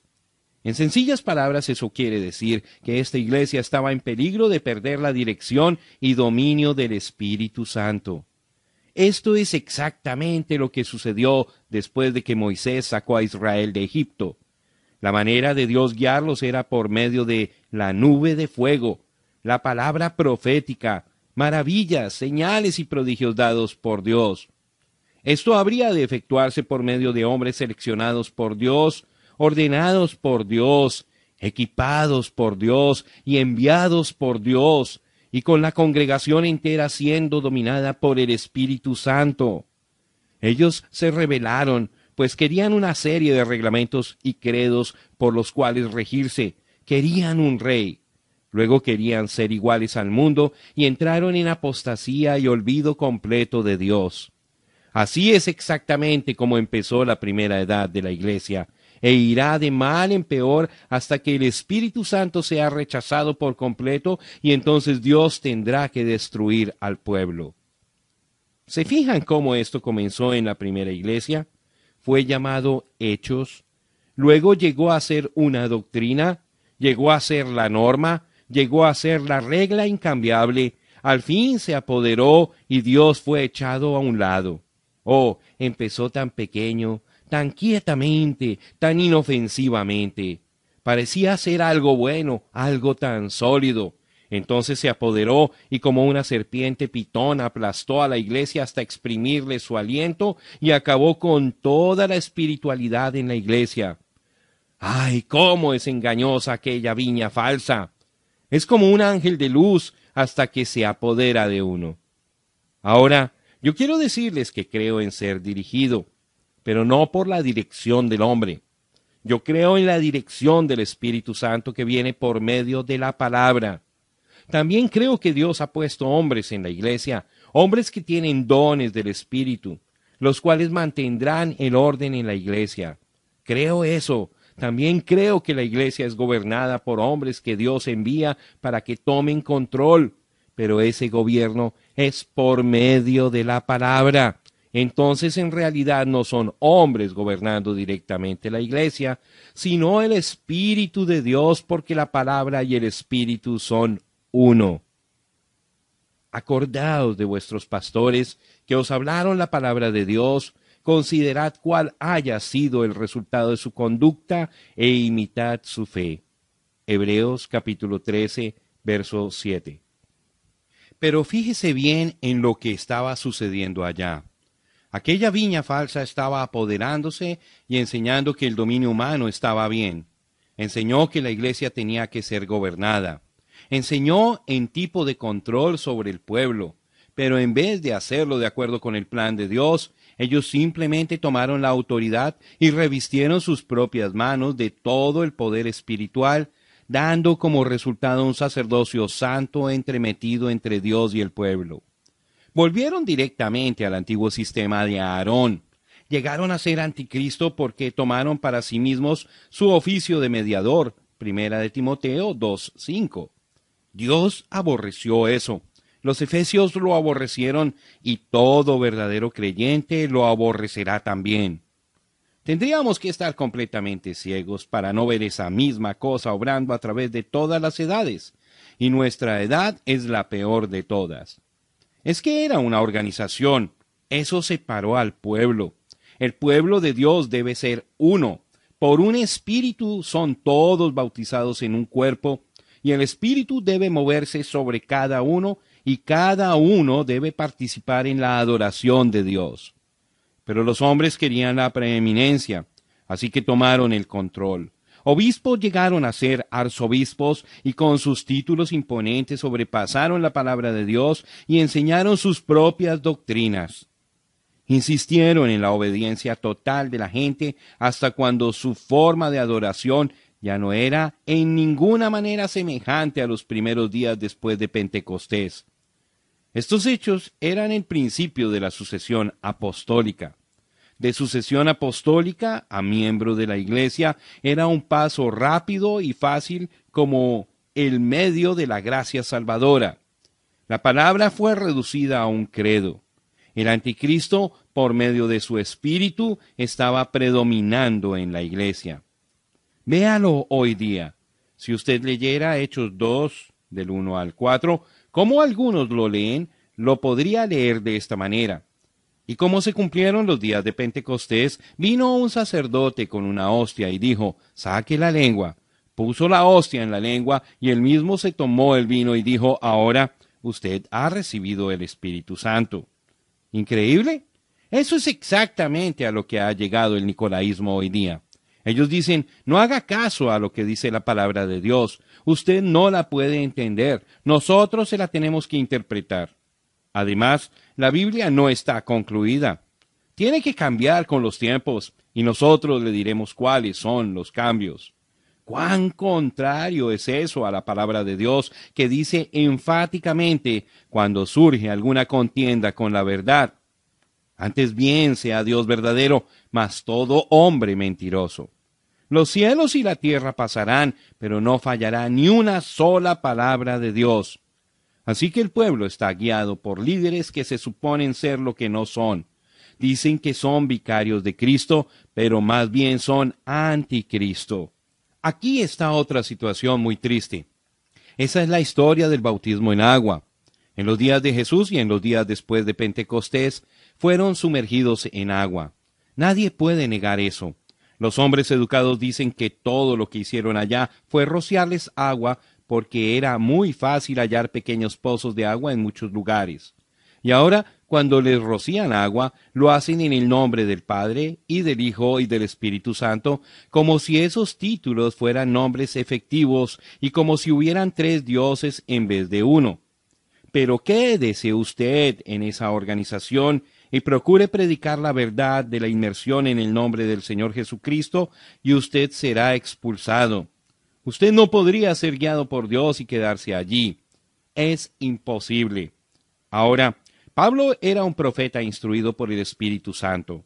Si Pablo bautizó en el nombre del Señor Jesucristo y a la vez dijo que cualquiera que hiciere diferente de lo que él predicó, el tal sería anatema, entonces es tiempo de despertar y ver que la iglesia ya no está controlada por el Espíritu Santo, sino que es controlada por los nicolaitas porque no he rehuido anunciaros todo el consejo de Dios. Por tanto, mirad por vosotros y por todo el rebaño en que el Espíritu Santo os ha puesto por obispos, para apacentar la iglesia del Señor, la cual él ganó por su propia sangre. Porque yo sé que después de mi partida entrarán en medio de vosotros lobos rapaces que no perdonarán al rebaño. Y de vosotros mismos se levantarán hombres que hablen cosas perversas para arrastrar tras sí a los discípulos. Hechos capítulo 20, versículos 27 al 30. Pablo vio que esto venía, pero les advirtió acerca de este sacerdocio engañoso que vendría y que se apoderaría con sus doctrinas falsas. Él sabía que ejecutarían una forma de adoración que excluiría a la gente de cualquier aspecto en un ministerio del Espíritu Santo. Y aún hoy día, entre aquellos que proclaman estar libres y llenos del Espíritu, no hay mucha libertad entre los laicos. Y cuando mucho, podemos ver unos cuantos predicadores con una predicación inspirada mientras el rebaño está allí sentado procurando absorberlo. Esto está muy lejos de lo que dijo Pablo cuando dijo que al estar todos juntos, todos tenían la misma dirección del Espíritu y todos participaban en la adoración espiritual. La Iglesia incorporada nunca ha aprendido esto de las escrituras o de la historia. Cada vez que Dios da una visitación del Espíritu Santo y la gente obtiene su libertad, después de un tiempo se esclavizan en la misma cosa de donde salieron. Cuando Lutero salió del catolicismo, la gente quedó libertada por un tiempo, pero cuando él murió, la gente simplemente organizó lo que pensaba que él creía y establecieron sus propios credos e ideas y repudiaban a todo aquel que profesaba algo distinto a lo que ellos decían. Volvieron directamente al catolicismo con una forma un poco diferente. Y aún hoy día hay muchos luteranos que están dispuestos a volver hasta el principio. Oh, sí, en Apocalipsis 17, aquella ramera tuvo muchas hijas. Estas hijas son iguales a su madre. Dejan a un lado la palabra, niegan la obra del Espíritu de Dios, subyugan al laico y al laico le hacen imposible que adore a Dios si no viene a través de ellos o a través de su plan, lo cual es nada menos que un plan de incredulidad que procede del mismo Satanás. ¿Dónde pues estamos espiritualmente? Estamos en un desierto oscuro. ¿Cuán lejos hemos vagado de la primera iglesia? Pentecostés ni está a la vista y la palabra no puede ser hallada. Sucesión apostólica, lo cual abunda hoy día, no se encuentra en la palabra. Es una invención humana. Eso impide ilegalmente la verdad que Dios y no el hombre ha puesto a sus líderes en la iglesia.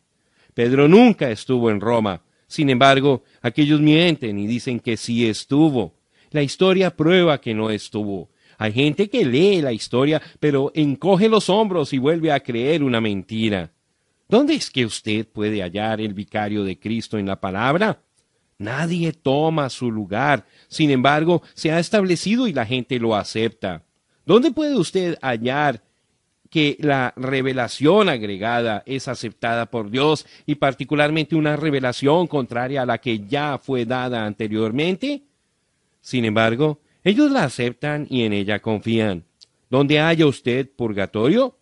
¿Dónde haya usted misa? ¿Dónde haya usted pagando dinero para salir del infierno?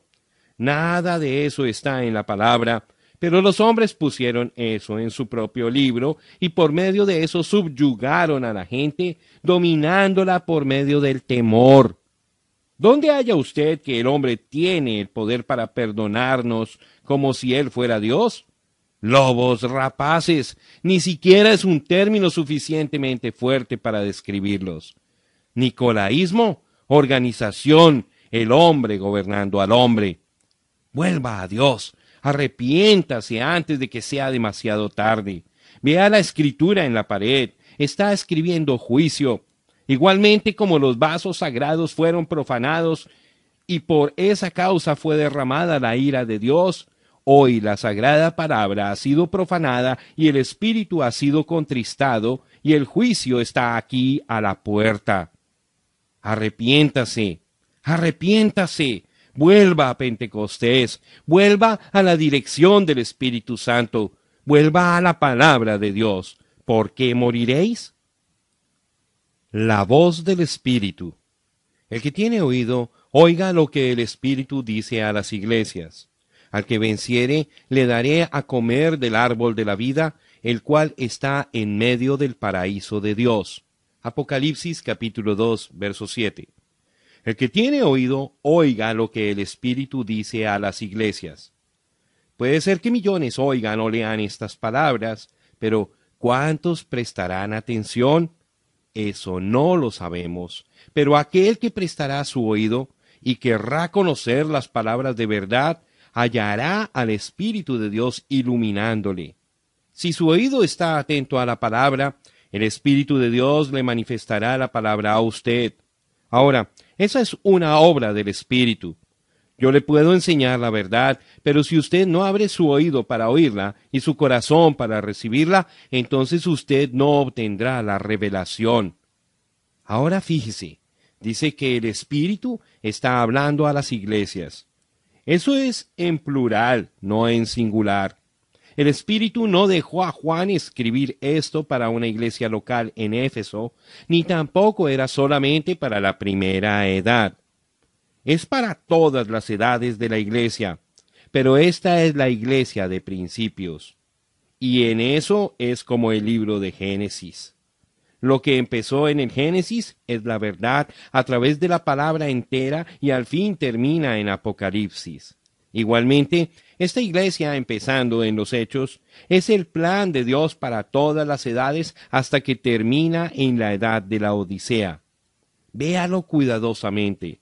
Cada edad debe tomar cuidado porque lo que está ocurriendo aquí solamente es el principio. Aquel arbolito que fue sembrado crecerá, crecerá a través de las edades, Este entonces es un mensaje para todo cristiano de cada edad hasta que vuelva Jesús. Sí, así es, porque es el Espíritu hablando. Amén. La recompensa prometida. Al que venciere, le daré a comer del árbol de la vida, el cual está en medio del paraíso de Dios. Esta es la recompensa para todos los vencedores de todas las edades. Cuando la última llamada a la batalla haya sido hecha, cuando hayamos dejado nuestra armadura, entonces reposaremos en el paraíso de Dios y nuestra porción será el árbol de la vida para siempre. El árbol de la vida. ¿No es esa una expresión hermosa? Se menciona tres veces en Génesis y tres veces en Apocalipsis es el mismo árbol y simboliza la misma cosa en cada una de las seis escrituras. Pero, ¿qué es el árbol de la vida? Ahora, en primer lugar, tenemos que saber qué es lo que significa el árbol. En Números 24, verso 6, cuando Balaam describía a Israel, dijo que eran como linaloes plantados por Jehová. Árboles a través de las escrituras se refieren a personas, como dice en el primer salmo. Entonces, el árbol de la vida tiene que ser la persona de la vida, Jesús. Ahora, habían dos árboles en medio del huerto del Edén. Uno era el árbol de la vida y el otro era el árbol de la ciencia del bien y del mal. El hombre habría de vivir por medio del árbol de la vida, pero no habría de tocar el otro árbol porque al hacerlo moriría. Pero el hombre tomó del otro árbol y cuando lo hizo la muerte entró en él por medio de su pecado y él fue separado de Dios. Ahora, aquel árbol allá en el Edén, aquel árbol que era la fuente de vida, era Jesús. En San Juan, en los capítulos 6 al 8, Jesús se presenta como la fuente de vida eterna. Él mismo dijo que era el pan del cielo. Él habló del ofrecimiento de sí mismo, diciendo que si algún hombre comiere de él, nunca moriría. Él proclamó que conocía a Abraham y que antes de que Abraham fuera, él era. Profetizó que él mismo les daría agua viva y que todo aquel que bebiere de esta agua nunca jamás tendría sed, sino que viviría eternamente. Se mostró como el gran yo soy. Él es el pan de vida, el pozo de vida, el ser eterno, el árbol de la vida. Él estuvo allá en medio del huerto del Edén, así como también estará en medio del paraíso de Dios. Algunos tienen la idea de que aquellos dos árboles en el huerto eran iguales a los demás que Dios había puesto allí. Pero estudiantes esmerados saben que esto no es cierto. Cuando Juan el Bautista clamó que el hacha estaba puesta a la raíz de todos los árboles, él no estaba simplemente hablando de árboles naturales, sino de fundamentos espirituales. Ahora, en primera de Juan dice, y este es el testimonio, que Dios nos ha dado vida eterna y esta vida está en su Hijo. Primera de Juan 5, verso 11. Y no queréis venir a mí para que tengáis vida.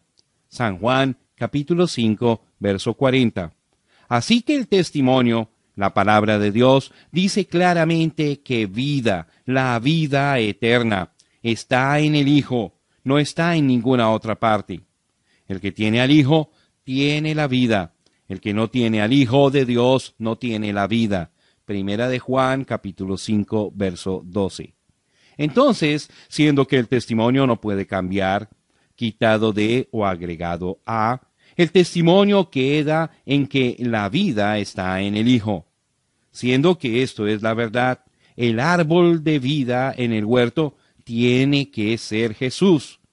Bien, si el árbol de la vida es una persona, entonces el árbol de la ciencia del bien y del mal es también una persona.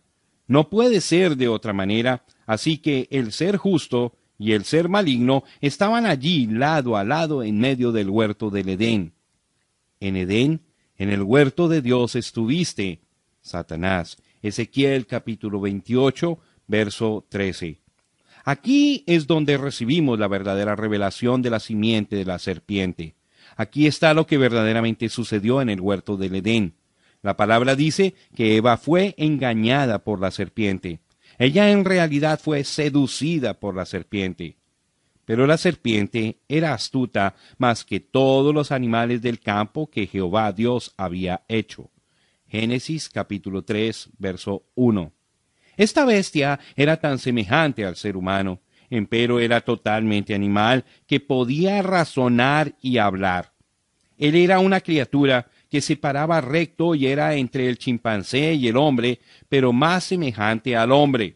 Y era tan semejante al ser humano que su simiente podía y hasta se unió con la de la mujer e hizo que ella concibiera.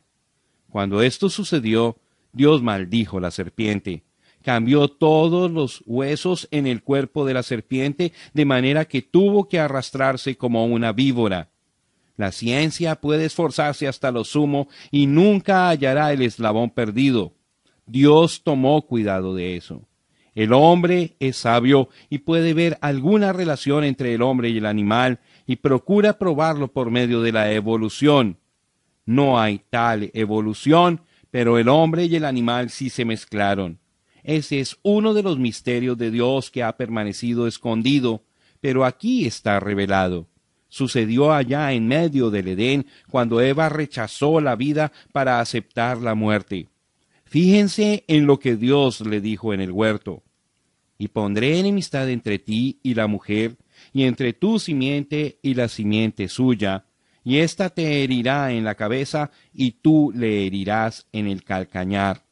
Génesis capítulo 3, verso 15. Si damos crédito a la palabra que la mujer sí tuvo una simiente, entonces la serpiente seguramente también tuvo una simiente. Si la simiente de la mujer fue un varón que vino sin el concurso del hombre, entonces la simiente de la serpiente tendrá que venir en la misma forma, o sea, otro varón tendrá que nacer aparte de la instrumentalidad humana. No hay ningún estudiante que no sepa que la simiente de la mujer fue Cristo, quien vino por la instrumentalidad de Dios aparte del concurso humano. Es igualmente conocido que la predicción de la herida en la cabeza de la serpiente era en efecto una profecía tocante a lo que Cristo lograría en contra de Satanás en la cruz. Allí en la cruz, Cristo heriría la cabeza de Satanás, mientras que Satanás heriría el calcañar del Señor. Esta porción de la escritura de la revelación de cómo la simiente literal de la serpiente fue sembrada en la tierra así como tenemos el registro de Lucas 1, versículos 26 al 35, donde está registrado exactamente cómo la simiente de la mujer llegó a la manifestación física aparte de la instrumentalidad humana.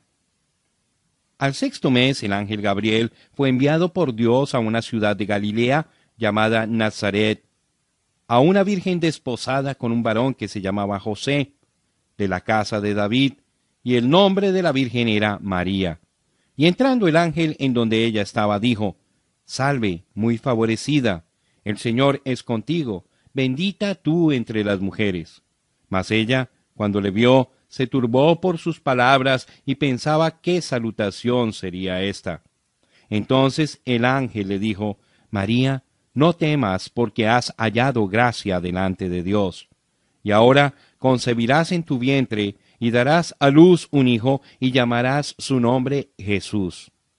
Este será grande y será llamado Hijo del Altísimo, y el Señor Dios le dará el trono de David su padre, y reinará sobre la casa de Jacob para siempre, y su reino no tendrá fin. Entonces María dijo al ángel, ¿Cómo será esto? Pues no conozco varón. Respondiendo el ángel le dijo, El Espíritu Santo vendrá sobre ti, y el poder del Altísimo te cubrirá con su sombra, por lo cual también el santo ser que nacerá será llamado Hijo de Dios. Lucas capítulo 1, versos 26 al 35. Como la simiente de la mujer fue Dios literalmente, reproduciéndose en carne humana, así también la simiente de la serpiente fue la manera literal por la cual Satanás halló cómo abrirse la puerta para entrar en el género humano. Fue imposible para Satanás reproducirse de la misma manera en que Dios se reprodujo a sí mismo, porque él solamente es un ser espíritu que fue creado. Así que el registro en Génesis relata cómo fue que él produjo su simiente y se introdujo, o más bien se inyectó en el género humano.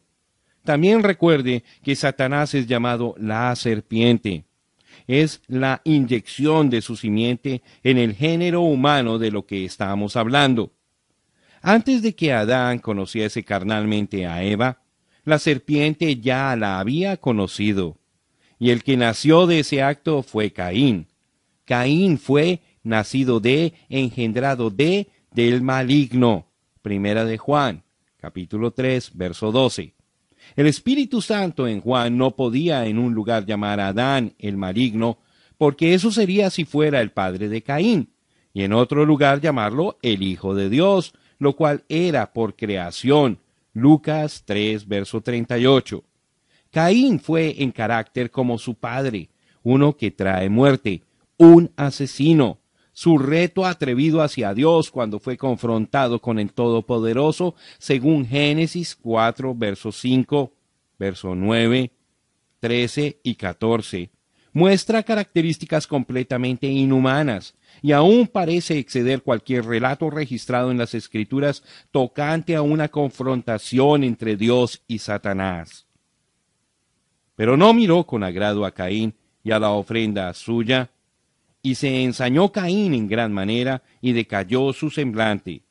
Y Jehová dijo a Caín, ¿Dónde está Abel tu hermano? Y él respondió, No sé, ¿soy yo acaso guarda de mi hermano? Y dijo Caín a Jehová, grande es mi castigo para ser soportado. He aquí, me echas hoy de la tierra, y de tu presencia me esconderé, y seré errante y extranjero en la tierra, y sucederá que cualquiera que me hallare me matará. Génesis capítulo 4, verso 5, verso 9, 13 y 14. Note la manera exacta en que el registro de Dios promulga los nacimientos de Caín, Abel y Set conoció a Adán a su mujer Eva, la cual concibió y dio a luz a Caín y dijo, por voluntad de Jehová he adquirido varón. Después dio a luz a su hermano Abel. Génesis capítulo 4 versos 1 y 2. Y conoció de nuevo a Adán a su mujer, la cual dio a luz un hijo, y llamó su nombre Set. Génesis capítulo 4 verso 25 nacieron tres hijos de dos actos de conocimiento carnal de Adán. Ahora, siendo que la Biblia es la perfecta y exacta palabra de Dios. Esto no es un error, sino que es un registro para nuestra iluminación. Siendo que nacieron tres hijos, pero Adán solo tuvo dos actos, usted sabe positivamente que uno de aquellos tres no era de Adán, Dios ha registrado esto de esta manera tan exacta para mostrarnos algo.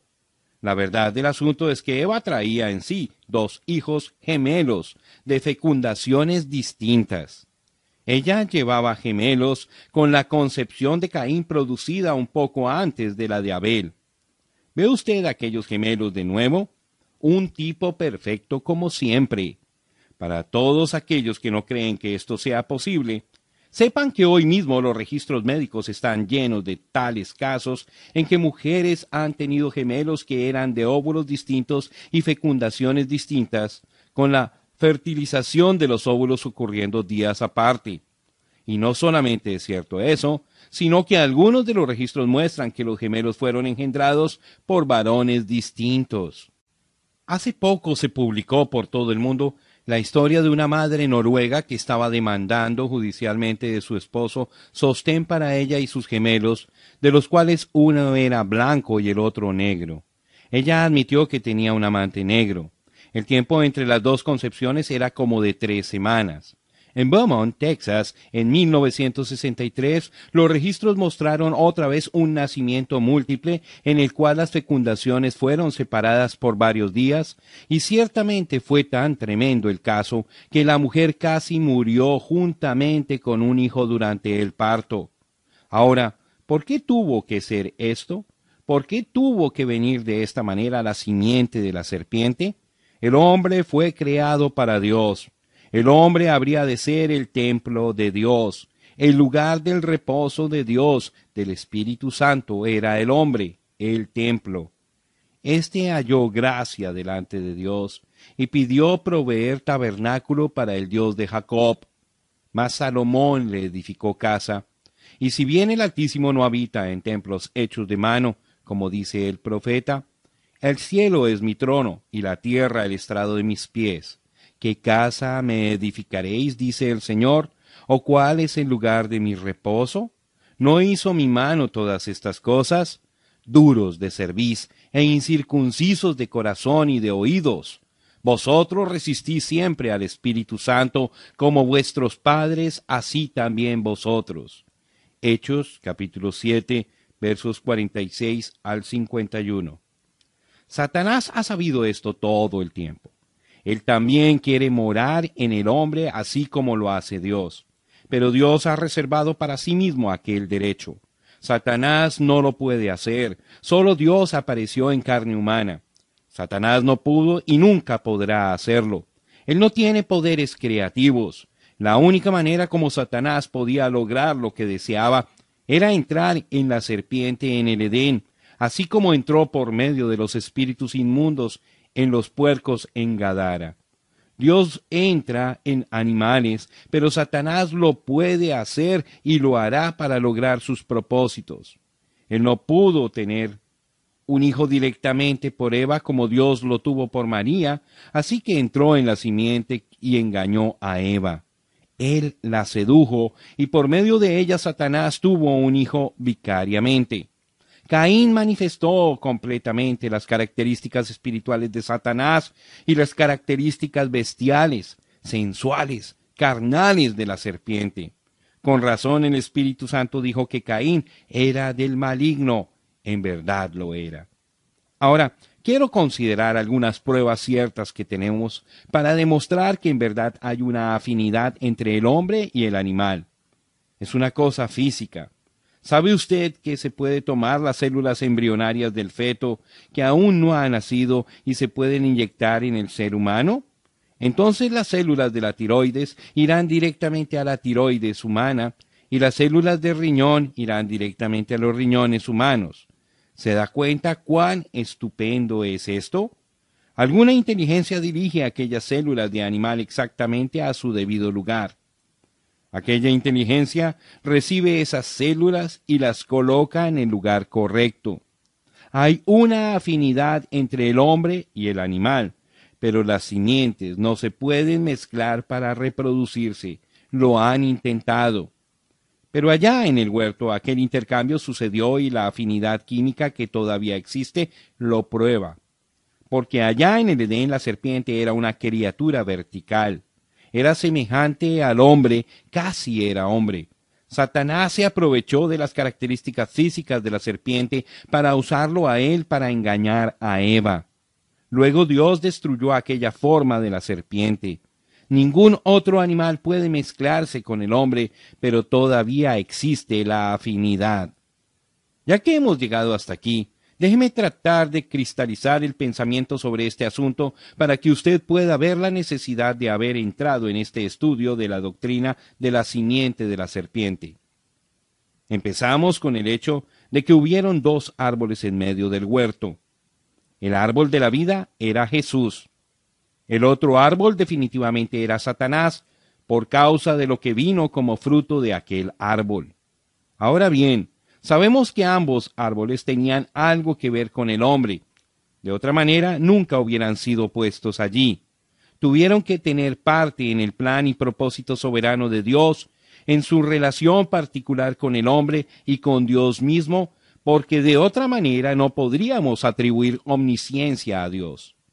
Hasta aquí todo es verdad, ¿no es así? Ahora, la palabra definitivamente muestra que desde antes de la fundación del mundo, el propósito de Dios era compartir su vida eterna con el hombre. Según nos escogió en él antes de la fundación del mundo, para que fuésemos santos y sin mancha delante de él. En amor, habiéndonos predestinado para ser adoptados hijos suyos por medio de Jesucristo, según el puro afecto de su voluntad para alabanza de la gloria de su gracia, con la cual nos hizo aceptos en el amado, en quien tenemos redención por su sangre, el perdón de pecados según las riquezas de su gracia, que hizo sobreabundar para con nosotros en toda sabiduría e inteligencia, dándonos a conocer el misterio de su voluntad, según su beneplácito, el cual se había propuesto en sí mismo, de reunir todas las cosas en Cristo, en la dispensación del cumplimiento de los tiempos, así las que están en los cielos como las que están en la tierra. En él asimismo tuvimos herencia, habiendo sido predestinados conforme al propósito del que hace todas las cosas según el designio de su voluntad. Efesios capítulo 1 versos 4 al 11. Y la adoraron. Satanás, todos los moradores de la tierra, cuyos nombres no estaban escritos en el libro de la vida del Cordero, que fue inmolado desde el principio del mundo. Apocalipsis capítulo 13, versículo 8. Pero aquella vida no podía ser y no sería compartida de ninguna otra manera sino a través de Dios manifestado en carne. Esto era parte de su predestinado propósito eterno. Este plan era para la alabanza de la gloria de su gracia, era el plan de la redención, era el plan de la salvación. Ahora escuche bien, Dios siendo un Salvador, fue necesario que predestinara a un hombre que necesitara salvación para así darse razón y propósito de existencia. Eso es ciento por ciento correcto, y hay multitudes de escrituras que lo prueban así, como por ejemplo, porque de Él, y por Él, y para Él son todas las cosas, a Él sea la gloria por los siglos. Amén. Romanos 11, versículo 36. El hombre no podía venir directamente y tomar del árbol de la vida en medio del huerto. Esa vida eterna primeramente tenía que llegar a ser carne. Pero antes de que Dios pudiese haber traído y salvado a un pecador, tenía que tener un pecador para traer y salvar. El hombre tenía que caer. La caída, que sería causada por Satanás, tenía que tener carne para así ocasionar la caída. Y Satanás también tenía que venir por carne. Pero Satanás no podía venir a través de carne humana para ocasionar la caída igual como Cristo vendría en carne humana para restaurar a los caídos. Pero había un animal, la serpiente, tan semejante al hombre que Satanás podía hacer contacto con esa bestia, y por medio de esa bestia él podía llegar a ser carne humana y causar la caída, y así inyectarse en el género humano, así como Jesús algún día se inyectaría en el género humano, en cuerpos humanos, a la altura de una resurrección en la cual nosotros tendremos cuerpos semejantes a su cuerpo glorificado. Entonces, lo que Dios obró en el huerto era su plan predestinado. Y cuando Satanás ocasionó lo que era necesario para cumplir el propósito de Dios, entonces el hombre no podía llegar al árbol de la vida en el huerto, ciertamente que no, no era tiempo. Pero un animal, ¿no fue un animal lo que causó la caída? Dejemos entonces que muera un animal. Fue tomado y su sangre fue derramada y entonces Dios tuvo comunión de nuevo con el hombre. Entonces habría de llegar un día cuando Dios aparecería en carne, y por medio de su humillación, Él restauraría al hombre caído y le haría participante de aquella vida eterna. Ya una vez que usted ve esto, entonces puede entender la doctrina de la simiente de la serpiente y que no fue una manzana que se comió Eva. No, fue la degradación de la humanidad por causa de la mezcla de la simiente. Ahora, yo sé que dando respuesta a una pregunta, otra siempre aparece. Y la gente me pregunta, si así cayó Eva, ¿qué hizo Adán?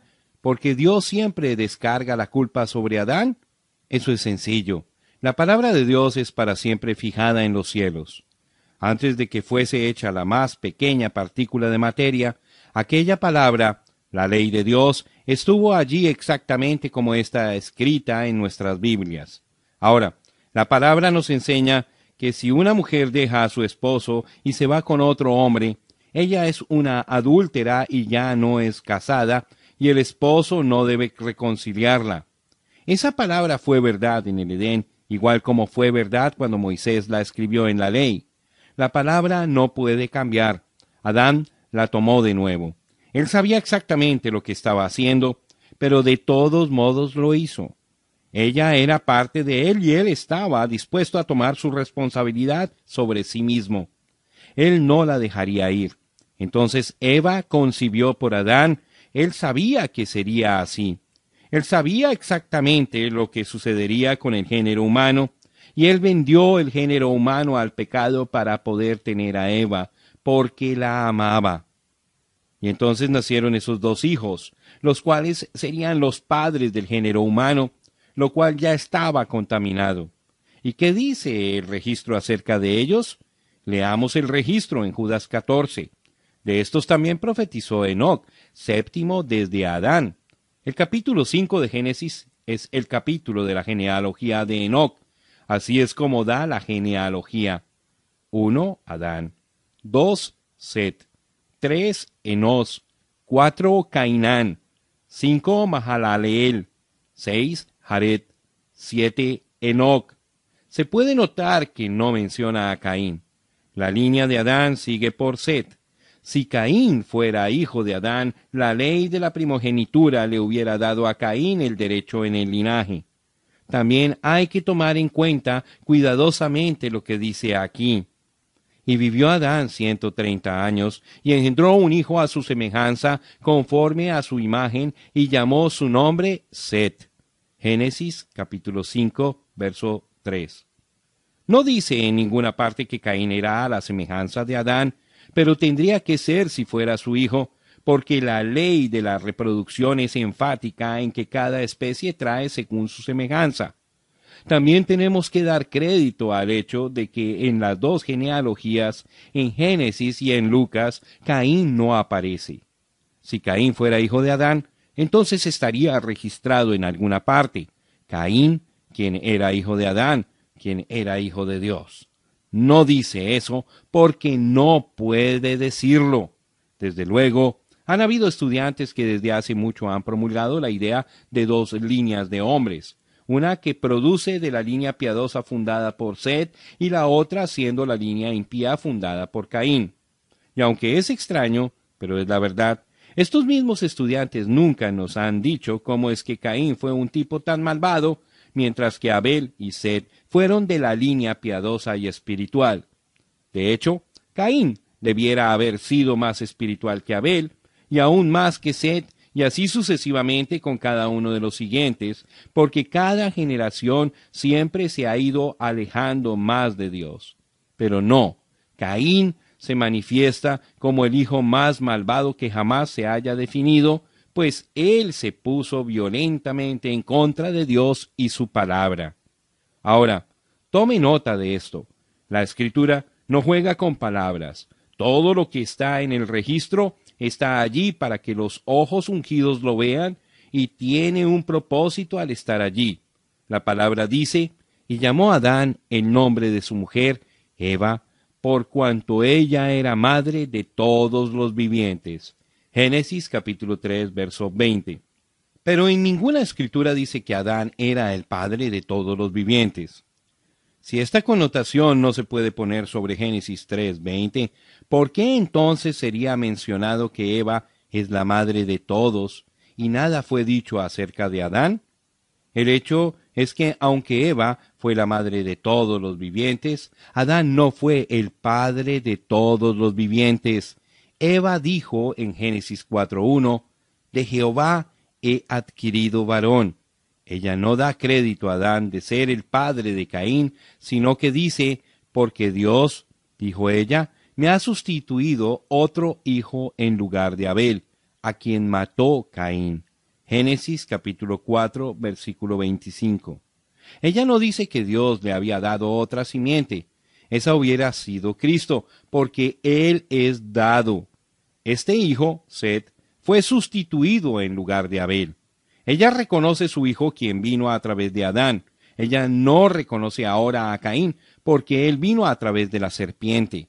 Cuando ella dice otra simiente en lugar de Abel, ella está diciendo que Caín era diferente a Abel, porque si ellos hubieran sido del mismo padre, ella hubiera tenido que decir, me ha sido dada más simiente.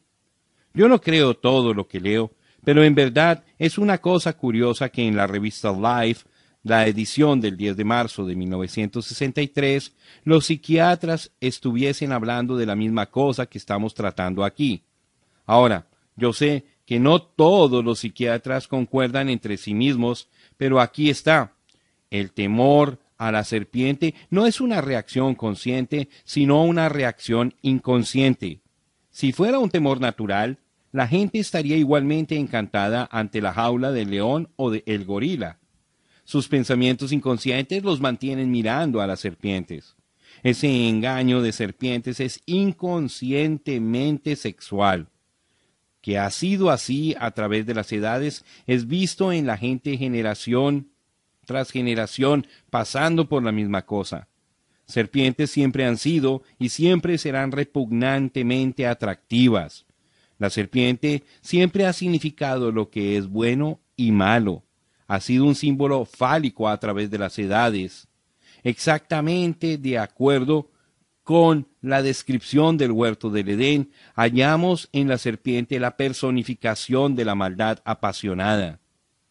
Es casi universal entre las muchas tribus sin cultura que la serpiente está asociada con el sexo y frecuentemente es adorada en conjunción con ello. El estudio de la sexología trae eso a la luz en muchos casos. Ahora, yo quisiera saber de dónde es que esta gente saca eso, siendo que es gente analfabeta y nunca ha leído la Biblia. Pero así como la historia del diluvio es conocida a través del mundo, también es conocida esta verdad de la caída del hombre. Ellos saben lo que sucedió allá en el Edén. Ahora, en este detalle alguien me va a hacer esta pregunta. ¿Le dijo Dios a Eva que se cuidara de la serpiente o que la serpiente la seduciría? Ahora, escuche, Dios no tenía que decir nada respecto a lo que iba a suceder. Solamente obtenga usted el punto clave de la historia. Él simplemente dio la palabra. Él les dijo que no probaran de la ciencia, prueben de la vida. La vida era la palabra de Dios. La muerte era cualquier otra cosa aparte de la palabra de Dios. Ella permitió que se cambiara una sola palabra y con eso la sedujo Satanás. Dios pudo haber dicho no vayan a tomar fruto de los árboles más de lo que puedan comer. Entonces Satanás podía decir mira, pues eso es correcto. Se fija que si toman de más, se les va a podrir. Pero aquí está un método para preservar la fruta, de modo que pueden tomar todo lo que quieran. Así que, ¿ya ven? Pueden hacer lo que ustedes quieren y también lo que Dios quiere. Allí mismo es donde el diablo la seduciría.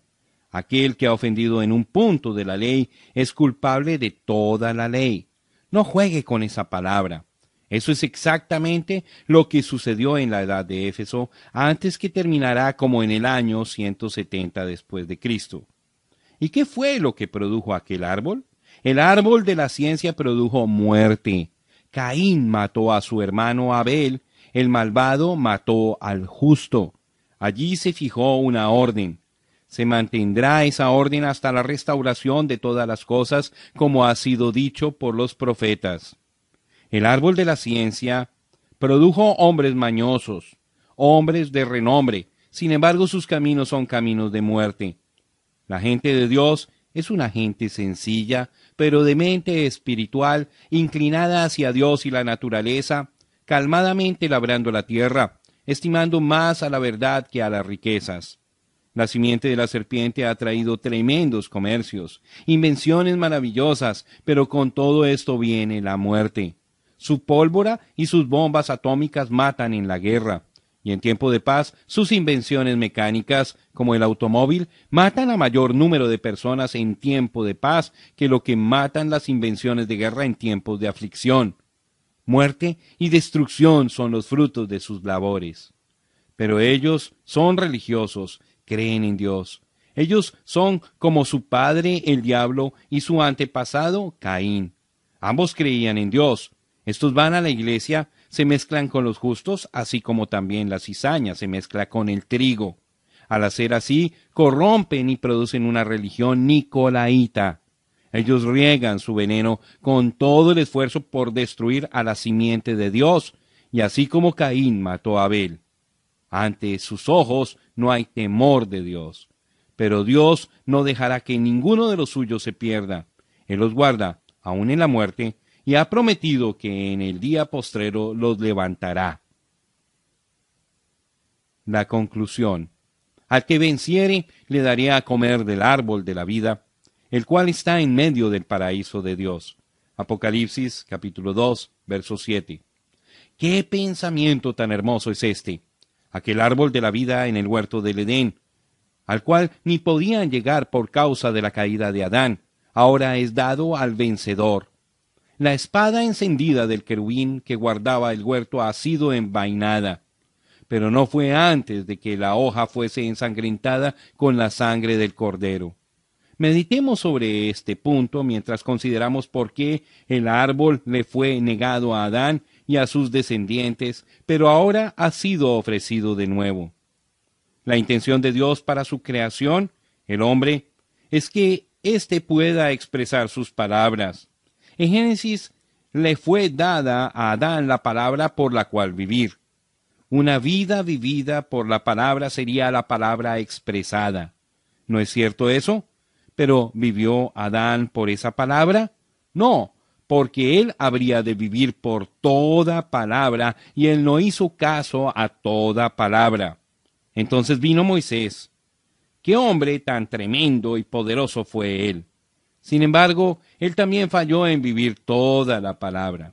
Y aquel profeta, el tipo del gran profeta por venir, al enojarse falló en obedecer la palabra. También David, el gran rey de Israel, un hombre según el corazón de Dios, falló por medio del adulterio cuando fue tentado.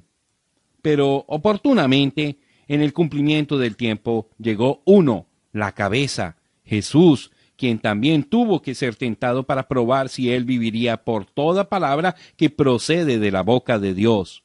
Entonces Satanás fue anulado, porque allí estaba uno quien vivía por medio del escrito está, y aquella obra maestra de Dios venció reflejando la palabra de Dios. Entonces, este ser perfecto manifestado fue entregado a la cruz, como el Cordero perfecto de Dios para el sacrificio perfecto. Y en el árbol Él recibió las heridas de la muerte para que nosotros, por medio de Él y por causa de Él, podamos comer del árbol de la vida y entonces esa vida ofrecida gratuitamente nos fortalecería para vencer y expresar la palabra de Dios. Y ahora, a estos hijos de Dios, quienes vencen por medio de Él, les es dado el privilegio del paraíso de Dios y el compañerismo continuo de Jesucristo. Jamás habrá separación de él. Donde va él, también irá su novia. Lo que le pertenece a él, él lo comparte con su amada en un estado coheredero. Las cosas secretas serán reveladas. Las cosas ocultas serán hechas claras. Conoceremos como somos conocidos y seremos como Él. Esta es la herencia del vencedor que ha vencido por la sangre del Cordero y la palabra del testimonio de Jesucristo. ¿Cómo deseamos aquel día cuando los caminos torcidos serán enderezados y estaremos con Él por un tiempo sin fin? Que aquel día apresure su llegada y que nosotros nos apresuremos en obedecer su palabra y así probar nuestro mérito de compartir con Él su gloria. El que tiene oído, Oiga lo que el Espíritu dice a las iglesias. Cuán trágico fue para esta primera edad no haber escuchado al Espíritu. En su lugar escuchó al hombre. Pero gracias a Dios, en la última edad habrá un grupo que se levantará. La verdadera novia del último día, ella escuchará al Espíritu. En aquel día de densa oscuridad, la luz volverá por medio de la palabra pura y nosotros volveremos al poder de Pentecostés para dar la bienvenida al regreso del Señor Jesucristo.